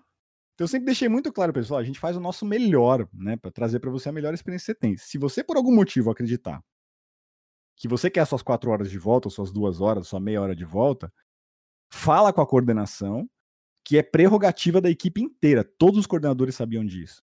Tá. Devolve o dinheiro da pessoa na hora. Hum. Tenta conseguir um feedback. Se a pessoa não quiser dar o feedback, não insiste, não insiste. Mas tenta conseguir um feedback pra gente poder melhorar. E eu vou dizer que alguns dos. A gente aconteceu três vezes ao longo desses sete anos de equipe, que a gente teve que devolver o dinheiro da pessoa. É, foram erros graves, porque não dá pra dizer que, foi, que é- por, por melhor que que a minha equipe seja, ela não é perfeita. Erro da equipe, você disse? É. E, e as três, das três vezes, duas foram erros que poderiam ter sido evitados pelo narrador. Talvez poderiam ter sido evitados pelo narrador. Um foi um erro que foi do narrador. Dá pra você contar acho- algum desses, assim? Pra gente ter uma Dá, ideia? Sem falar não dá, mas o, esse que foi do erro do narrador, por exemplo. A gente estava num desafio. é, Aham. Desafio, pra quem não sabe o que, que é ou nunca brincou, é uma espécie de um campeonatinho de RPG que a gente fazia.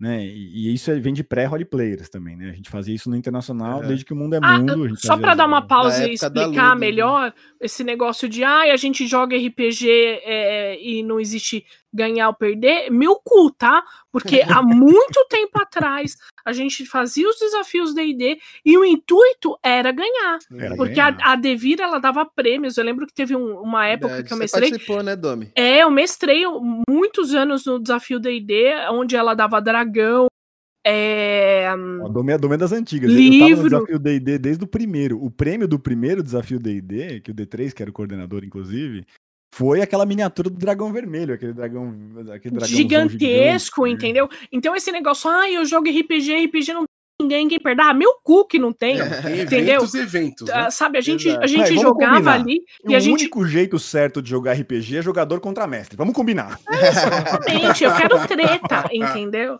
O D- o D&D criou uma dialética da disputa, né? Aí, né? Não, é brincadeira, lógico, mas é, é gostoso criar. Eventos e- Incentivar essa rivalidade, vai. Sim, então assim, é, todo evento da Devir tinha o desafio D&D, tá? É, era onde tinham algumas mesas de D&D e quem fizesse a melhor pontuação daquilo ganhava um prêmio.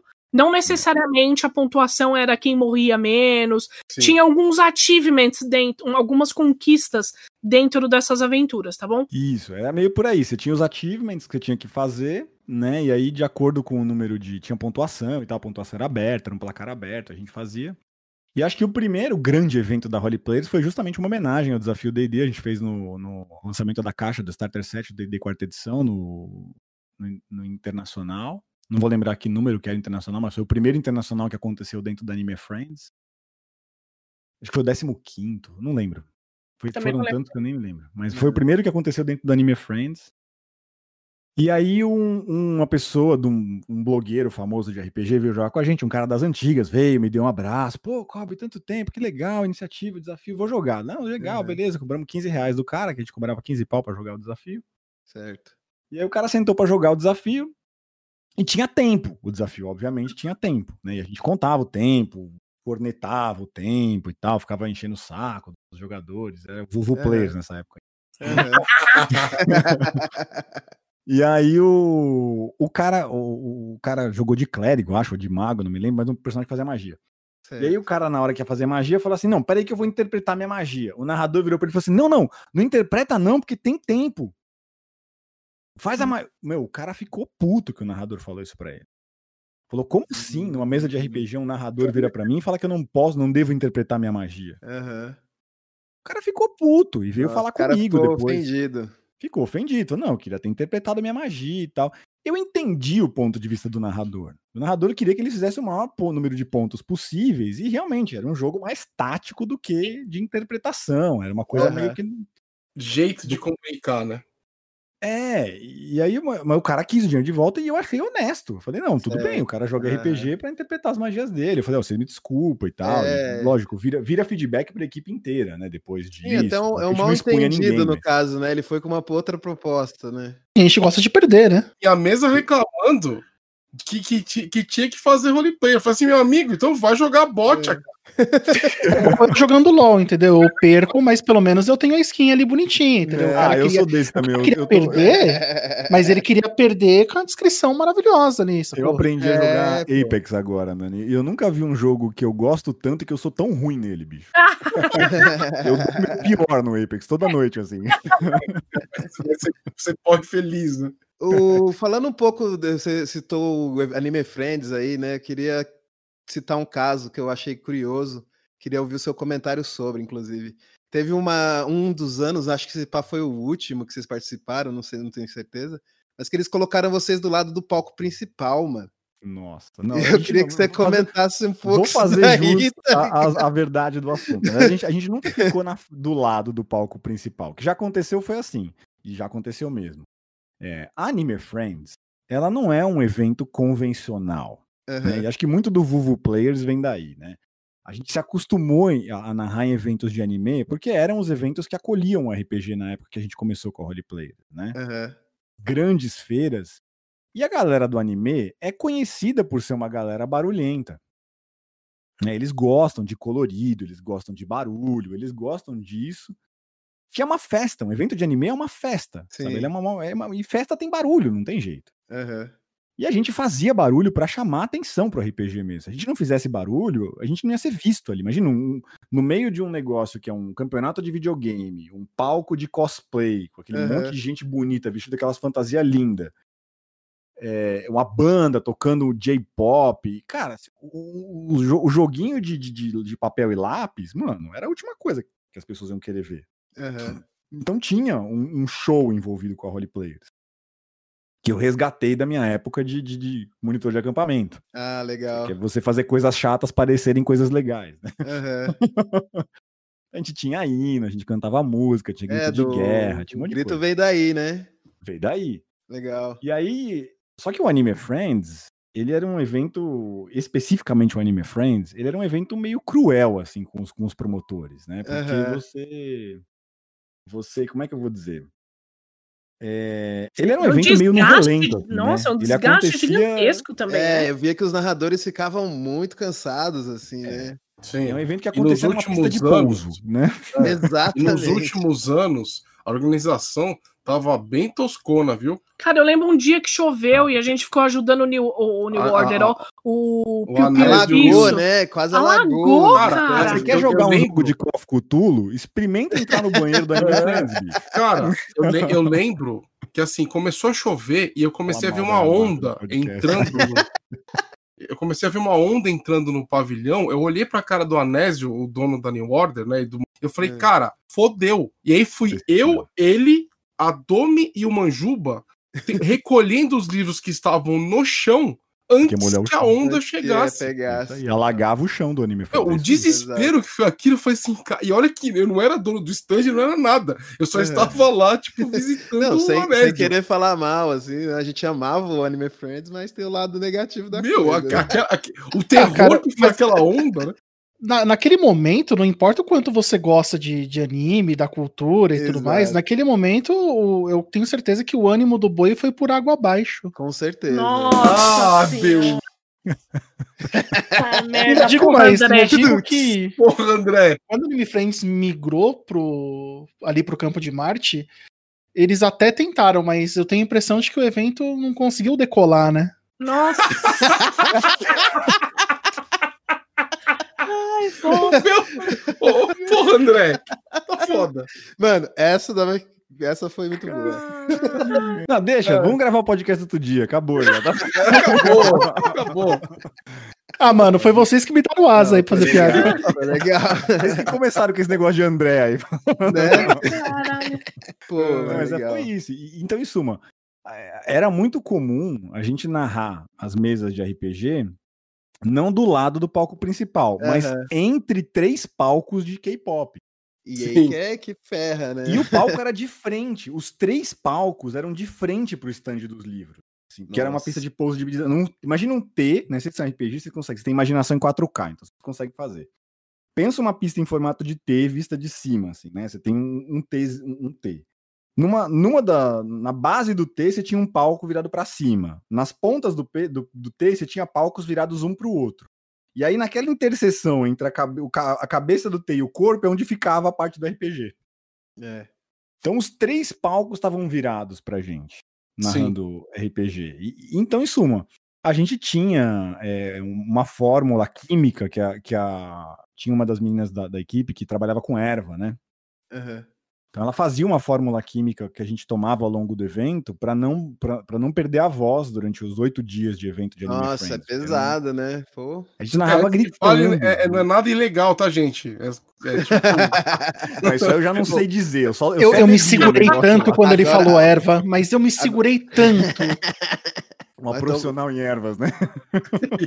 Cu- Cuidado aí, Kobe, pra tomar um. Os um narrador flag. querendo. Não, os narrador querendo te cobrar por insalubridade aí, cara. Insalubridade. Não, mas não tem dúvida nenhuma. O Anime Friends, cara, e vou dizer pra você, na época do Anime Friends, a gente ganhava 25 reais por dia, bicho, às vezes. Pra Nossa. fazer o que a gente fazia. Pra narrar 10 horas seguidas, mano, de, de evento pra gente que você nunca viu. É lógico que com o tempo a gente chegou a ganhar muito mais, mas no começo era isso aí, Ah, bicho. Era um negócio que a gente fazia porque gostava. né? Tinha, Exato, muito, é. tinha muito promotor de evento da Yamato que fazia voluntário o evento. O cara trampava no evento voluntariamente só pra trampar no evento, de tanto que gostava de É. fazer aquilo. Que também Mas- eu acho que é uma forma de uma- da- das empresas acabarem abusando do- dos profissionais. A Sim. Rolling ah, com certeza. Gente- acabou é, abusando também sabe, um, né? pouco, mas é, a gente aprende, né? A gente é, é- é errando e aprendendo, caindo e se fudendo. legal. E então aconteceu, sim. A gente tinha, tinha é, o preparado que a gente tomava. Tanto que no- nos últimos anos de Anime Friends que a gente fez, a gente fez três ou quatro Anime Friends. Três ou quatro anos de Anime Friends. Nos últimos anos, a gente tinha. é, Foi onde a gente teve a, a maior. A maior esse, esse time que eu falei pra vocês de 36 pessoas. Eram três turmas de 12 pessoas que se, hum, se substituíam ao longo das 10 horas de Anime Friends Aham. né? Foi o tempo que a gente teve a maior equipe na Role, foi o tempo do, do Anime Friends da, do último, dos últimos Anime Friends que a gente fazia. Ah, que legal. não tinha como, né? Você narrar mais do que duas mesas dentro de um dia de Hum, Anime Friends sem você esquema, acabar né? os, os pontos de vida, assim, sabe? Né, não dá mesmo.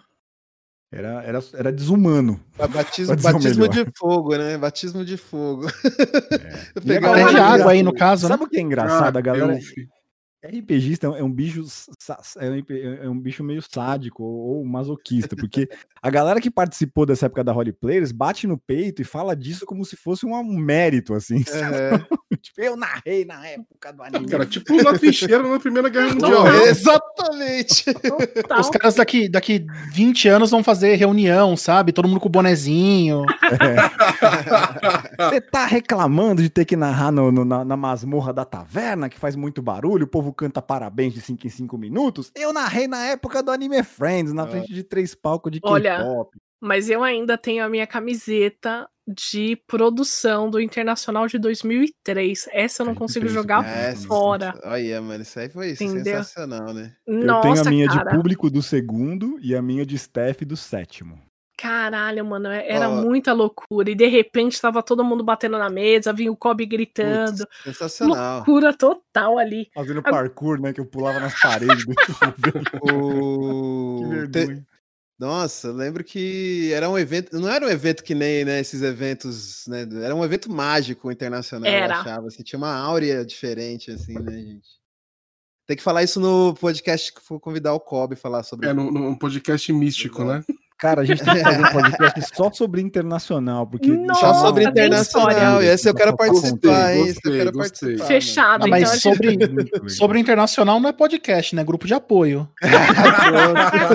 A gente tem que falar e bebendo, né? Sempre o meu, olha, o meu tá afiado hoje. Tá afiado. Agora eu É quero tipo, fazer uma todo mundo- pergunta. Todo mundo sentado num, num círculo assim. Oi, é, meu nome é André e eu participei do Internacional. Oi, André! Eu fui voluntário em oito edições internacional. Oi, André. Agora deixa eu fazer uma pergunta muito, muito séria. Ô, Kobe, deixa eu te fazer uma pergunta.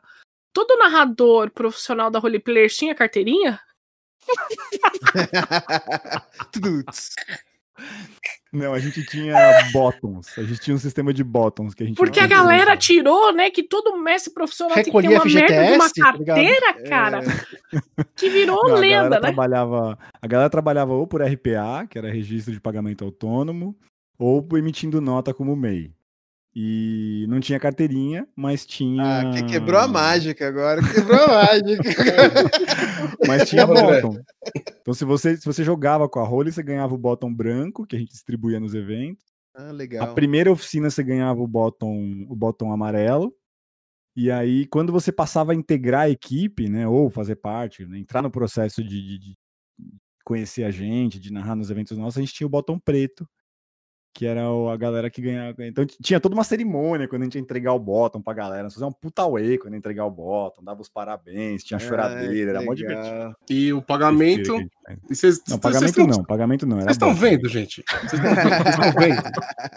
É, Pra galera que tá escutando, o Kobe, ele falou é, diversas coisas que tinham na estrutura da Roleplayers, como pagamento através de RPA, é, é, tre- treinamento da galera. Então, assim, é, é muito mais, né, do que um... Uma né, simples discussão de é uma, Facebook. né? exatamente, porque veja só, ele ficou sete anos aí com uma, uma equipe de narradores profissionais.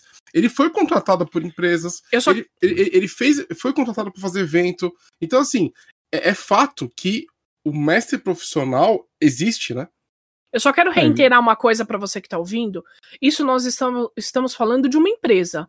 O Kobe ele Exato. tinha uma empresa onde ele tinha uma estrutura, ele tinha uma estrutura com os funcionários, tudo isso. Isso não quer dizer que nós apoiamos que você contrate qualquer mestre profissional que apareça aí no mercado. Nossa, Porque você- não só com o mestre, né? Qualquer Perfeito. profissional que apareça no mercado é bom você não- procurar referência. Você não pode contratar qualquer um que está oferecendo qualquer serviço para entrar na sua casa. Isso é extremamente perigoso. Tá? Exato. Então, não é porque nós estamos apoiando a iniciativa do COB aqui que nós queremos que você agora pegue seu dinheiro, pague uma pessoa que está vendendo um serviço pelo Facebook. Com- Tá bom? contrate o- Perfeito, perfeito. Ah, então, e uma coisa boa de falar também, Domi, completando o que você falou, é que se você pretende oferecer o seu serviço como eh, narrador profissional de RPG, cuidado na casa de quem você entra também. É, também. É porque é tão É, perigoso pelos dois quanto. lados, né? É. É, você entra na casa de um maníaco, vira jogos mortais, parceiro. Pô, Sim, pegando esse entendeu? gan- Você tem- que nesse mundo RPG tem mania com a rodo, viu? Cuidado. Opa! O RPG é um baita para-raio de maluco. É verdade. Pegando esse gancho, Kobe, é, pensando nesse lado é, sombrio, assim, talvez, dessa, desse tipo de iniciativa, eu acho que você já deve ter conhecido vários casos de RP, de mestres profissionais, né, em várias partes do mundo. Eu queria saber se vocês já ouviu falar de caso de é, charlatão, trabiqueiro, pessoas que muito, enrola. Muito. Você pode contar alguma coisa pra gente saber mais Cara, sobre isso? muito, muito, muito. Principalmente, cara, quando, quando a gente começou a ter mais mulheres na equipe, Uhum. cara, o que aparecia de gente querendo contratar narradora de RPG Especificamente narradora. É, e eu, eu até acho que tem uma certa curiosidade do cara que nunca jogou com uma narradora. Uhum. Mas, meu, isso aí é, já, já denota um, um tipo de interesse tão, tão nojento da parte da pessoa que eu não faria isso, não, eu não, não recomendo que ninguém faça. Ai, Kobe, eu quero contratar um narrador, mas quero que seja uma mulher. Por, quê? Qual é a diferença? Uhum. Por que, que você quer? A Tudo não, bem. ser, a não ser que seja outra mulher. Isso. entendeu? não, que é que história, quer. é, aí é outra história Ou diferente. também porque, assim, Ela ó, quer ter uma segurança, narradora-? Exatamente, aquela narradora. viu uma narradora nossa narrando uma mesa e gostou do jogo que aquela menina fez. Isso é outra história, né? Porque viu aquela pessoa específica, não porque é homem ou porque é mulher. Ou por como a Domi falou, porque quer jogar com uma mulher, porque se sente mais seguro com uma mulher e tal. Mas normalmente isso vinha com embalado em uma série de outros, outras intenções, né? Que, que assim fazem a gente perder um pouco de fé na humanidade, Não, sabe? com certeza. Ah, total. Cara, é uma relação de prestação de serviço e, e contratante, né? Então, é, é, como qualquer. Mas que quando lida com hobby é muito diferente. Não, não, tudo Entendeu? bem. Mas quando você vai contratar alguém, por exemplo, eu vou contratar um pintor, vou voltar com a história do pintor. Você é, é, busca referência, você busca indicação, Pro você Logan busca... ele precisa ter site. É, pro Logan ele precisa ter um site, senão ele não é profissional, tá? Ele não pode, não pode. Se não tiver site, pro Logan não funciona. Exato. Ah, então, assim, quando você vai contratar alguém, você tem que tomar as medidas para isso ser feito da melhor forma possível e vice-versa, porque é uma relação de trabalho, né? É uma relação de prestação de serviço. Então, é, é, é, tem, que, tem que sair. Eu sei que tem a ver com hobby, mas é a mesma coisa que você contratar um professor de tênis. É. Pô, Você. Vocês, vocês brincaram no primeiro podcast, mas tem uma empresa que contrata goleiro, inclusive, tá? É, então. Porque, porque é difícil encontrar alguém que queira fazer isso. Então você. Então é é uma oportunidade para você oferecer serviço. Então, se você contrata um professor de tênis, se você contrata um professor de academia, entendeu? Você pode contratar um mestre profissional. E, só que assim, você tem que estabelecer sempre essa relação da forma é, como você faria com qualquer tipo de contrato. Entendeu? Alguém tem mais alguma pergunta? Logan, você que falou que veio preparado, fez sua pesquisa. Pô, não, então a gente tá discutindo aqui, pô. Tô vendo. Olha, eu tô, eu tô decepcionado com esse episódio, profundamente decepcionado. É. Me foi prometido, eu queria meu dinheiro de volta, porque me foi prometido uma experiência que eu não tô recebendo essa experiência. Me foi prometido que ia ter treta, confusão, xingamento. Agora Povo dando burro no tá? Eu não tenho monitor. mais essa responsa, não. Agora é com a Domi. O Logan tá manso, cara. O Logan tá manso. Eu, eu, eu tô achando Mano. muito feio com essa treta aí. Não. Uma das, uma das skills que o narrador de RPG profissional mais tem que desenvolver é justamente essa capacidade de mediação. Aham. né? E eu acho que a Domi e o Boi tem isso. Não é à toa que o, que o, o, o Dungeon Geek tá na 56 edição, né? Vocês têm muito isso, de saber mediar uma, uma discussão muito bem, de saber. E, e muitas das pessoas que atuam no. Eu, eu não sei como essas pessoas se enxergam, né? Mas muitos dos narradores. Eu tive em algumas edições, longe de estar perto nem de metade das edições que Aham. vocês tiveram, né? Mas eu participei de algumas, né? Até porque tava sempre fudido com as coisas da Holy Players, agora menos, quem sabe eu não apareço, né? Pô, Sim. É, mas todas as que eu participei, eu vi narradores ali extremamente profissionais, né? Gente que levava a sério o jogo que e leva ainda, né? Acredito, o jogo que oferece no evento. Pessoas que se quisessem poderiam cobrar dos seus jogadores que eles pagariam felizes, né? Foi uma conversa que nós sempre conversamos, né? Sobre o. O Kobe sempre acreditou que a Dungeon Geek a gente poderia cobrar pelo tipo de serviço que nós fazíamos, né? No- é, é mu- gente, vocês não sabem a dificuldade que é lidar com o evento. Lidar, trampo. nossa, é é, gente, é uma trampo. complicação. É, é, principalmente que nós estamos lidando com o hobby e nós somos o nicho do nicho do nicho.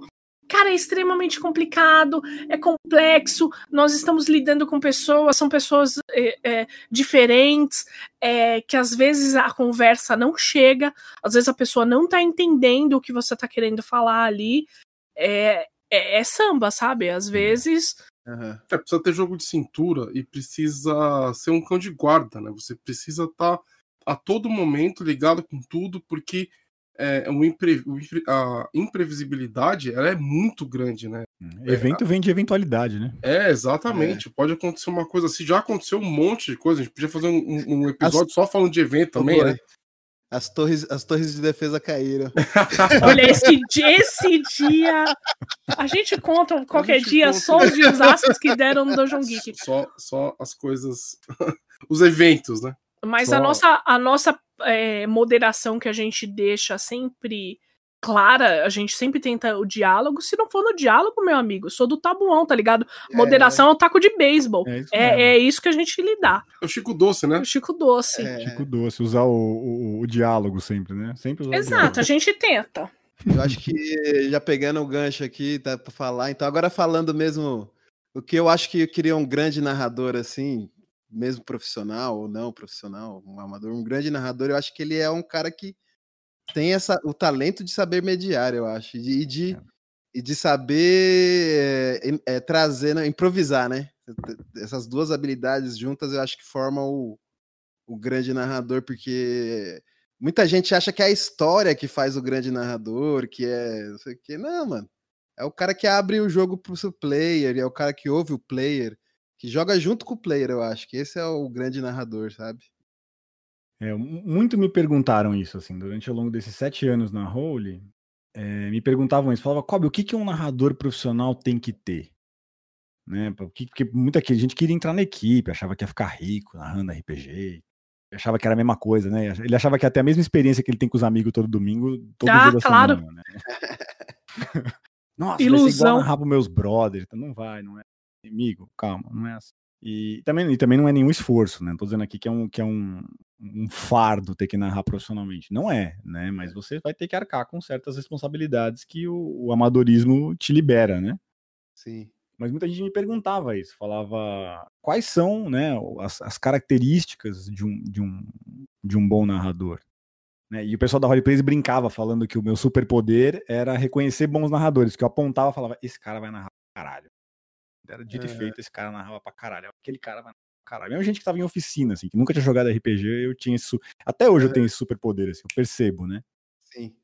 E eu comecei a me debruçar para entender o que, que, era que eu via nessas pessoas e eu chegar.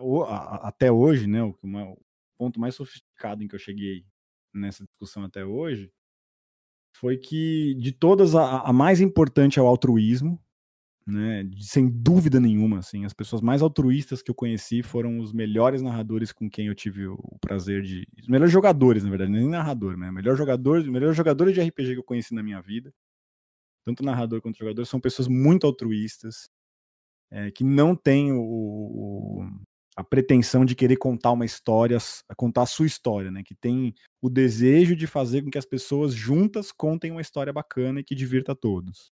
Uhum é, um grau de empatia muito grande, né, de se colocar no lugar do próximo, de conseguir vestir o, a dor que está no sapato do outro. É, e sem dúvida nenhuma espírito de colaboração, assim. Esse cara tem que ter. Eram as três coisas que eu não só procurava na role, como eu sigo procurando quando eu busco alguém para jogar RPG comigo. Assim. Uhum. E não só RPG, né? Pra vida. Eu acho que RPG é uma, é uma metáfora da vida, muitas vezes. E. Nossa, que bonito isso que eu falei agora, hein?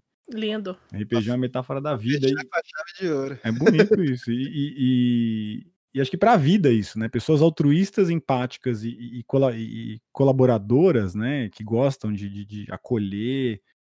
São pessoas gostosas de ter por perto, Sim. sabe? Gente que você você vai ter vontade de, de, de ver de novo, de chamar para tomar uma cerveja, de, de tirar 100 reais da carteira, entregar na mão da pessoa e falar, bicho, vai lá e faz o que você sabe fazer de melhor.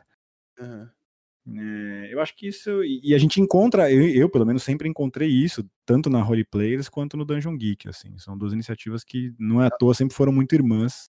É uma comunidade, né? Porque. E eu acho que de, de tudo que a gente tem no RPG, eu acho que a, a mais valiosa, a coisa mais valiosa é essa, é a comunidade. A gente fala muito mal da comunidade de RPG, porque a gente ama muito ela, né? Sabe aquela mãe que fica apontando os defeitos do filho, né? ah, não sei o que, é o seu amiguinho, faz mais bonito que você, não sei o que, parará. Mas no fundo, no fundo, a gente aponta tanto o dedo porque a gente quer que seja um lugar muito melhor pra gente. Mas, mas daí nós, nós tem, se tem uma solução, né? Se você está incomodado com algo, você tem que fazer algo. Você criou a sua comunidade. Eu Uhum. estava incomodada com o que tinha. Eu fui lá e criei a minha comunidade. Nós fazemos isso. Então, se você que está aí está incomodado com algo, você não vai conseguir mudar nada na sua cadeira. A não ser dar rage no Facebook e meia dúzia de otário dar like no seu post. Parabéns, é isso que você vai conseguir.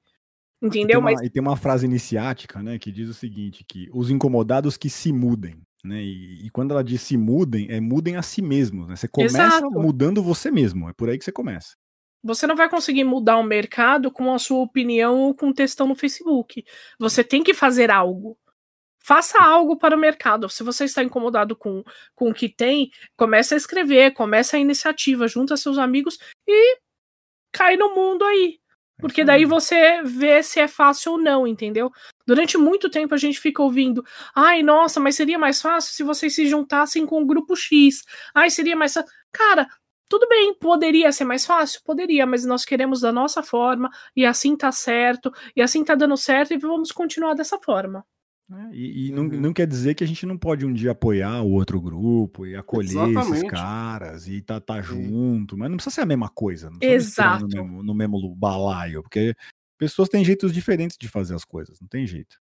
E tem Bom. gente que gosta mais do azul, tem gente que gosta mais do vermelho, e não é porque o azul é mais importante que o vermelho, nem porque o vermelho é mais importante que o azul. É, já E- tiveram vários grupos, várias iniciativas, né, desse desde 2014 para cá, né, que a gente viu que aconteceram, que cresceram cai- e desapareceram também, né? Exato, né? E acho que é bem comum isso. Mas eh, pensando aqui já, que acho que a Domi vai caminhar para os finalmente, eu queria fazer uma pergunta mais voltada para o futuro agora. É, e até para DG mesmo aqui, né? Pensar.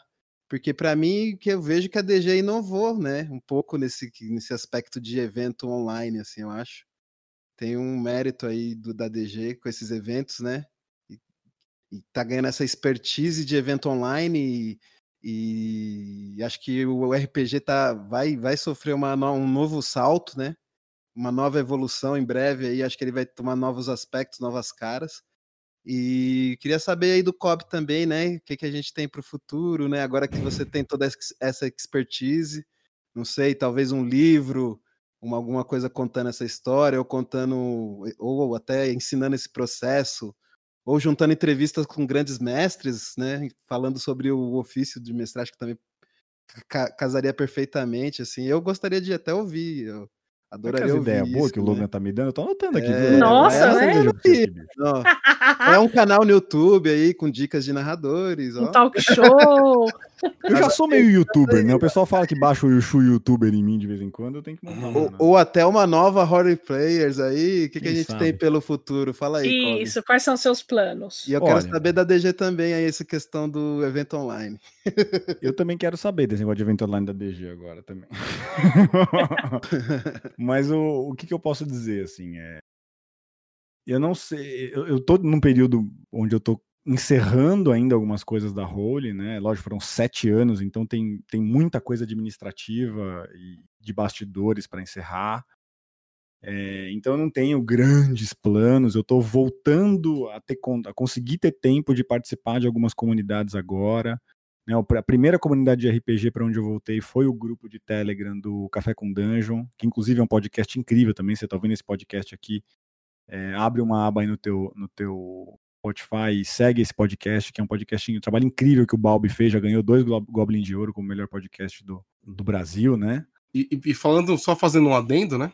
O Café com Dungeon, na verdade, foi uma grande inspiração pra gente começar a fazer esse podcast, porque é, por algum motivo, todas as minhas experiências online com RPG, eu fiz primeiro no Regra da Casa, com o Balbi, Café com Dungeon. Então, assim, o primeiro Uhum. podcast que eu gravei na minha vida foi com o Balbi, falando sobre vampiro. O primeiro, é, é, a primeira mesa é, online que eu narrei na minha vida foi no Regra da Casa, com o Balbi. Então, é, é, ele, ele é uma grande inspiração, e sim, o Café com Dungeon, ele, ele é um. um Vale proje- super a pena. É um projeto de, de, de podcast incrível. Ele é. Siga. E, e o Balbi, ele é, uma, ele é uma pessoa incrível, né? Antes de ser um, um podcaster incrível, ele é uma pessoa muito gente fina, é, um narrador extremamente competente, talvez seja um dos melhores, eu, eu nunca, eu, eu nunca deixo de falar isso, eu acredito que o Balbi esteja entre os melhores teóricos de RPG do Brasil e quem sabe do mundo. Sim. É, ele é um sim. grande teórico do RPG e que, Sim. inclusive, deveria fazer mais uso dessa capacidade dele. Eu vivo falando isso pra ele entre uma cerveja e outra. E o projeto dele, o Café com Dungeon, é um projeto de super sucesso. Acho que tá, tem mais de 500 episódios, ele solta quase todo dia. A primeira comunidade pra onde eu voltei, né, que eu mais sentia falta de todas as comunidades digitais de RPG, antes de voltar pro Twitter até, que o Twitter sempre foi uma comunidade de RPG pra mim, né? é, foi pro, pro tele, grupo de Telegram do, do Café com Dungeon. assim, que eu, eu gostava muito. Foi lá que eu comecei a voltar a falar de RPG. E, e aí a segunda iniciativa que eu tive foi voltar ao Twitter. E aí o primeiro convite público que eu aceitei para produzir algum tipo de conteúdo foi o de vocês aqui da, da, da, da Dungeon Geek. Então, eu acho que são três iniciativas incríveis. O- Os meus planos para o futuro atualmente estão sendo né, nesse ritmo, assim, sabe? O que Um tem da mão para boca, vez. assim. É, tem Um algumas coisas surgindo, algumas ideias aparecendo e tal, é, que podem vir a ser um futuro grande projeto do Kobe, mas que eu garanto que eu vou contar com a ajuda da, da Dungeon Geek para me ajudar na divulgação é, Sempre. dessas coisas que vão nascer. é. E eu não acho que eu vou parar de jogar RPG, muito pelo contrário, agora eu tenho jogado muito mais do que eu estava jogando antes, enquanto eu estava na, na liderança da Roleplayers. Boa. Não, não sou mais um profissional de RPG. Hoje em dia você não contrata mais o Kobe para jogar uma mesa para uma mesa com você. Eu não faço mais, não, pelo menos não, não venho fazendo mais isso. Não sei se um dia voltarei a fazer, mas isso que o, que o Logan falou é uma coisa que eu percebo que é, algumas pessoas já me, já me interpelaram por isso, né? Poxa, Kobe, você não quer mais fazer, mas tem um monte de gente que quer. Você não quer ajudar essas pessoas que querem fazer com algumas dicas? É. E, e repertório talvez eu tenha uma dica ou outra para dar. Então, talvez vá, a gente vá seguir um pouco nesse, nesse fluxo aí de, de apoiar iniciativas, de, de, de ajudar quem quer entrar nessa coisa da gag economy e virar um, um narrador de RPG profissional ou profissionalizar seu trabalho. Mas eu, eu tenho mais amor por essa questão da comunidade de RPG em si do que pelo RPG profissional em si, sabe? E agora, falando da pergunta aí do Logan, né? De surpresa, né? Prevista. Quais são nossos planos com relação à DG digital? É assim, a DG digital ela surgiu é, mediante uma necessidade que, que, que aconteceu em 2020, que é o fato de a gente não Aham. poder mais ficar com os nossos amigos próximos, né? Sim. Então, é, nós tínhamos duas escolhas: ou encerrar a DG em 2020, ou é, ten- tentar nos, nos adaptar à situação nova, e foi o que a gente escolheu. Então, a gente não quer deixar o projeto morrer, e, e não vai morrer, então a gente criou essa versão digital. Quando tudo, tudo voltar, quando o presencial voltar a ser possível, né? A Uhum. gente vai voltar a fazer evento daquele mesmo formato de sempre que todo mundo ama. Agora, a parte digital, é, muita gente pede, porque teve muito. A gente conseguiu muito jogador de fora de São Paulo, né? A galera pede pra gente manter. Então, é, é, planos para o futuro vai depender muito desse termômetro. Se tem bastante gente querendo digital, se a galera da comunidade quiser, a gente continua, não tem problema nenhum, tá? Então, é, em relação à DG digital, o- as portas estão abertas, mas essas portas elas elas vão responder ao pedido da comunidade. Sim, vai depender, né? Então vamos para os finalmente desse podcast. Eu acho que nós podemos. Ah, Hoje nós tivemos uma aula de profissionais, né? Era uma coisa que realmente é muito interessante para quem está ouvindo.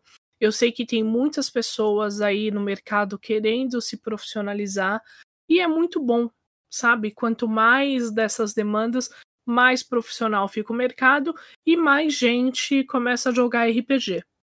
Kobe, muito obrigada por ter aceito vir fazer parte eh, desse podcast. Muito obrigado pela sua conversa, pelo seu tempo. Acho que foi bem gostoso. Eu Volte agradeço, sempre que você quiser.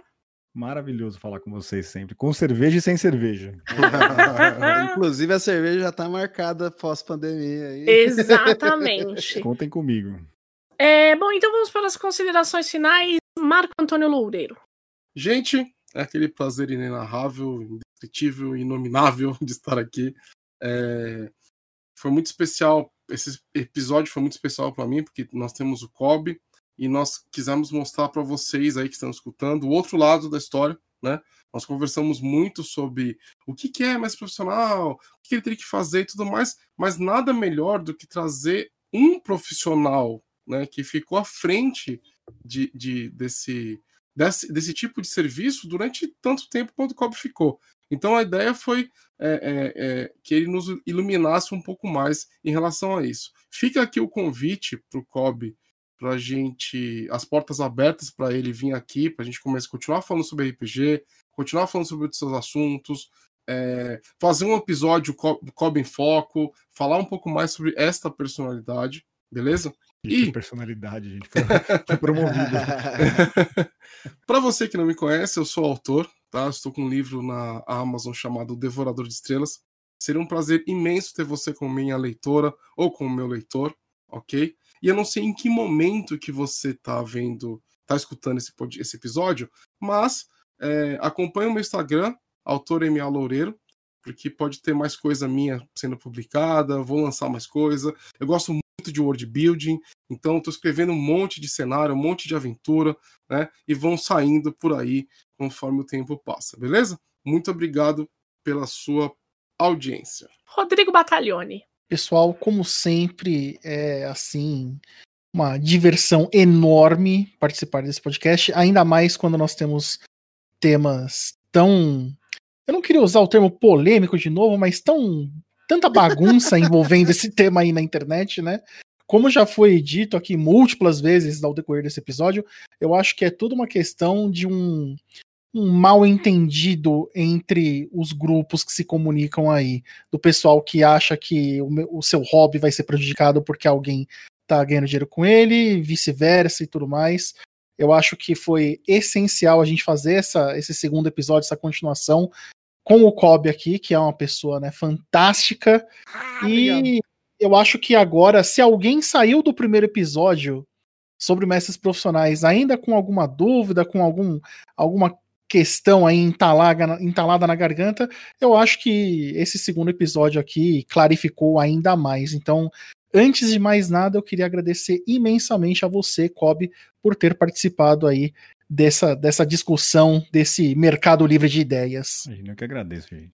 E como sempre, como vocês sabem, eu estou também aqui no Twitch do Dungeon Geek. Se vocês entrarem lá, twitch.tv barra Dungeon Geek 21 vocês irão ver o Beuf aí sofrendo bastante com jogos novos.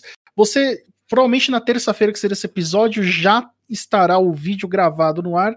Deu jogando uma série que eu sei que o Logan vai se interessar muito aqui Opa. agora, que ele vai saber, que é Metal Gear Solid, do 1 até o último. Eita lasqueira, Nossa, eu te respeito muito mais agora. Vou assistir. Vou só um porque eu tô sem PlayStation 3 no momento, ah, mas vai rolar do primeiro até o quinto.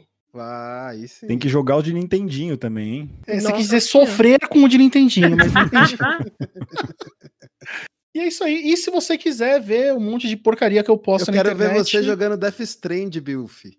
Oh, mas não estraga a surpresa. Quando eu terminar o 5, eu vou pular para ele, caralho.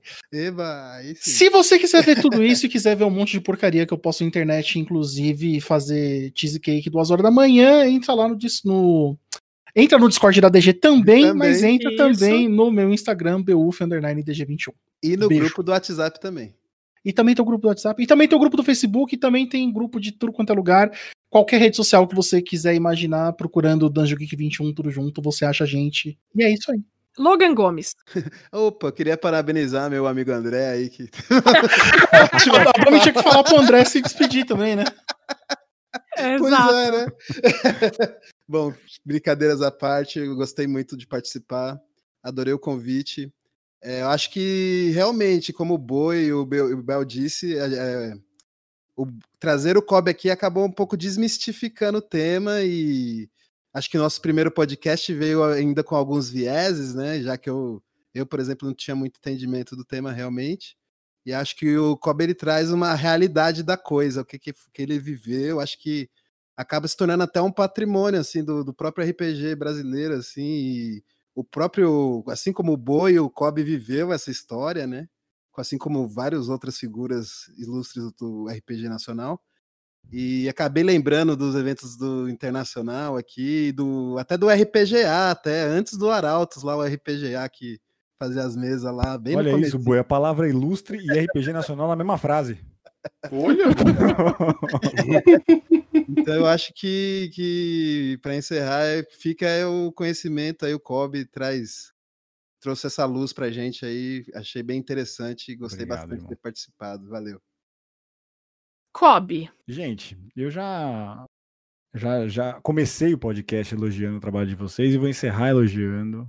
É, eu, eu, eu tenho ideia do quanto é difícil, né, manter um grupo por tanto tempo quanto vocês vêm mantendo, é, gerir uma comunidade, né, de jogadores de RPG por tanto tempo quanto vocês vêm gerindo e com tanto sucesso. Sou fã do trabalho, do teu trabalho, da Domi, do, do Boi, do trabalho da Dungeon Geek, de todos os narradores da Dungeon Geek.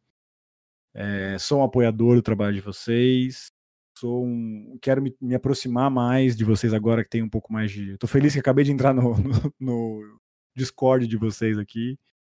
Agora com mais tempo, né? Vou poder me aproximar um pouco mais de vocês. E fiquei muito contente com, com o produto do primeiro cast. Não acho que a minha presença foi necessária no primeiro. Foi muito bom não ter a presença de um narrador profissional ali para a gente poder acompanhar é, a forma como o Logan foi mudando de ideia. Ficou muito muito nítido a- a- o grau de empatia e de entrega que vocês têm com o cast e dele também, né, da sabedoria dele em reconhecendo alguns pontos, vocês se dobrando em outros e das reflexões que surgiram dele. Eu acho que foi muito positivo não ter a presença de alguém profissional da área ali, né, um narrador profissional da área, embora vocês sejam profissionais da área em, outro, em outros sentidos. Mas o segundo foi, foi muito divertido, me rachei o bico aqui de, de vocês, como sempre. E fico, fico muito feliz de ter participado, de ter aceitado e de ter, ter composto, né, ter vivido essa experiência aqui com vocês. Concordo com o, com o Logan quando ele fala que eu acho que o, o Brasil é um, um celeiro de talentos do RPG. assim. Tem um- os melhores, talvez alguns dos melhores designers de RPG do mundo estejam aqui, Aham. talvez alguns dos melhores narradores de RPG do mundo estejam aqui, é, talvez algumas das melhores editoras de RPG do mundo estejam aqui. É, então a gente tem nomes como Balbi, tem nomes como Valpassos, tem nomes como a Jambô e Tormenta, que é uma comunidade incrível. Né? Não vou nem começar, porque senão a lista fica gigante, mas é, muito bom, obrigado. Obrigadão mesmo por ter. Quero, quero voltar mais vezes para falar de mais coisa com você. Pode voltar, pode voltar, que você sabe que aqui as portas estão abertas, você sempre esteve desde o começo conosco. E agora falta a gente sentar numa mesa e jogar e tomar uma cerveja. Finalmente, né? Quem sabe a gente consegue É. jogar junto agora? Exato, né? Exato. O, Bo- o Boi tá devendo várias mesas aí na, na Você praça sabendo. Falando de gente devendo mesa, Falou, olha, olha o, o cara, Tá vendo? Se pagasse um narrador de RPG, não tava devendo. cara, Justo o Logan no Logan. Tabuão, ele é conhecido pelas mesas que ele nunca mestrou. Não, Tá? tu tá Ele bom, é todo, todo conhecido- sabonense tem uma mesa que nunca É. mestrou, né, O senhores? Logan, ele é o, o Champs, entendeu? Nunca mestrou um monte de coisa, mas sem mestrar. Bom, senhoras e senhores, muito obrigada por ter ouvido esse podcast até aqui. Não se esqueça, arroba DungeonGeek21, isso no Instagram, no Facebook, no Tinder, no Grind, no iFood, Copacabana Palace, onde você quiser. Arroba DungeonGeek21, você nos encontra por aí. É, muito obrigada. Um grande beijo, um forte abraço e falou. Beijo! Vai, Roleplayers! Vai, roleplay!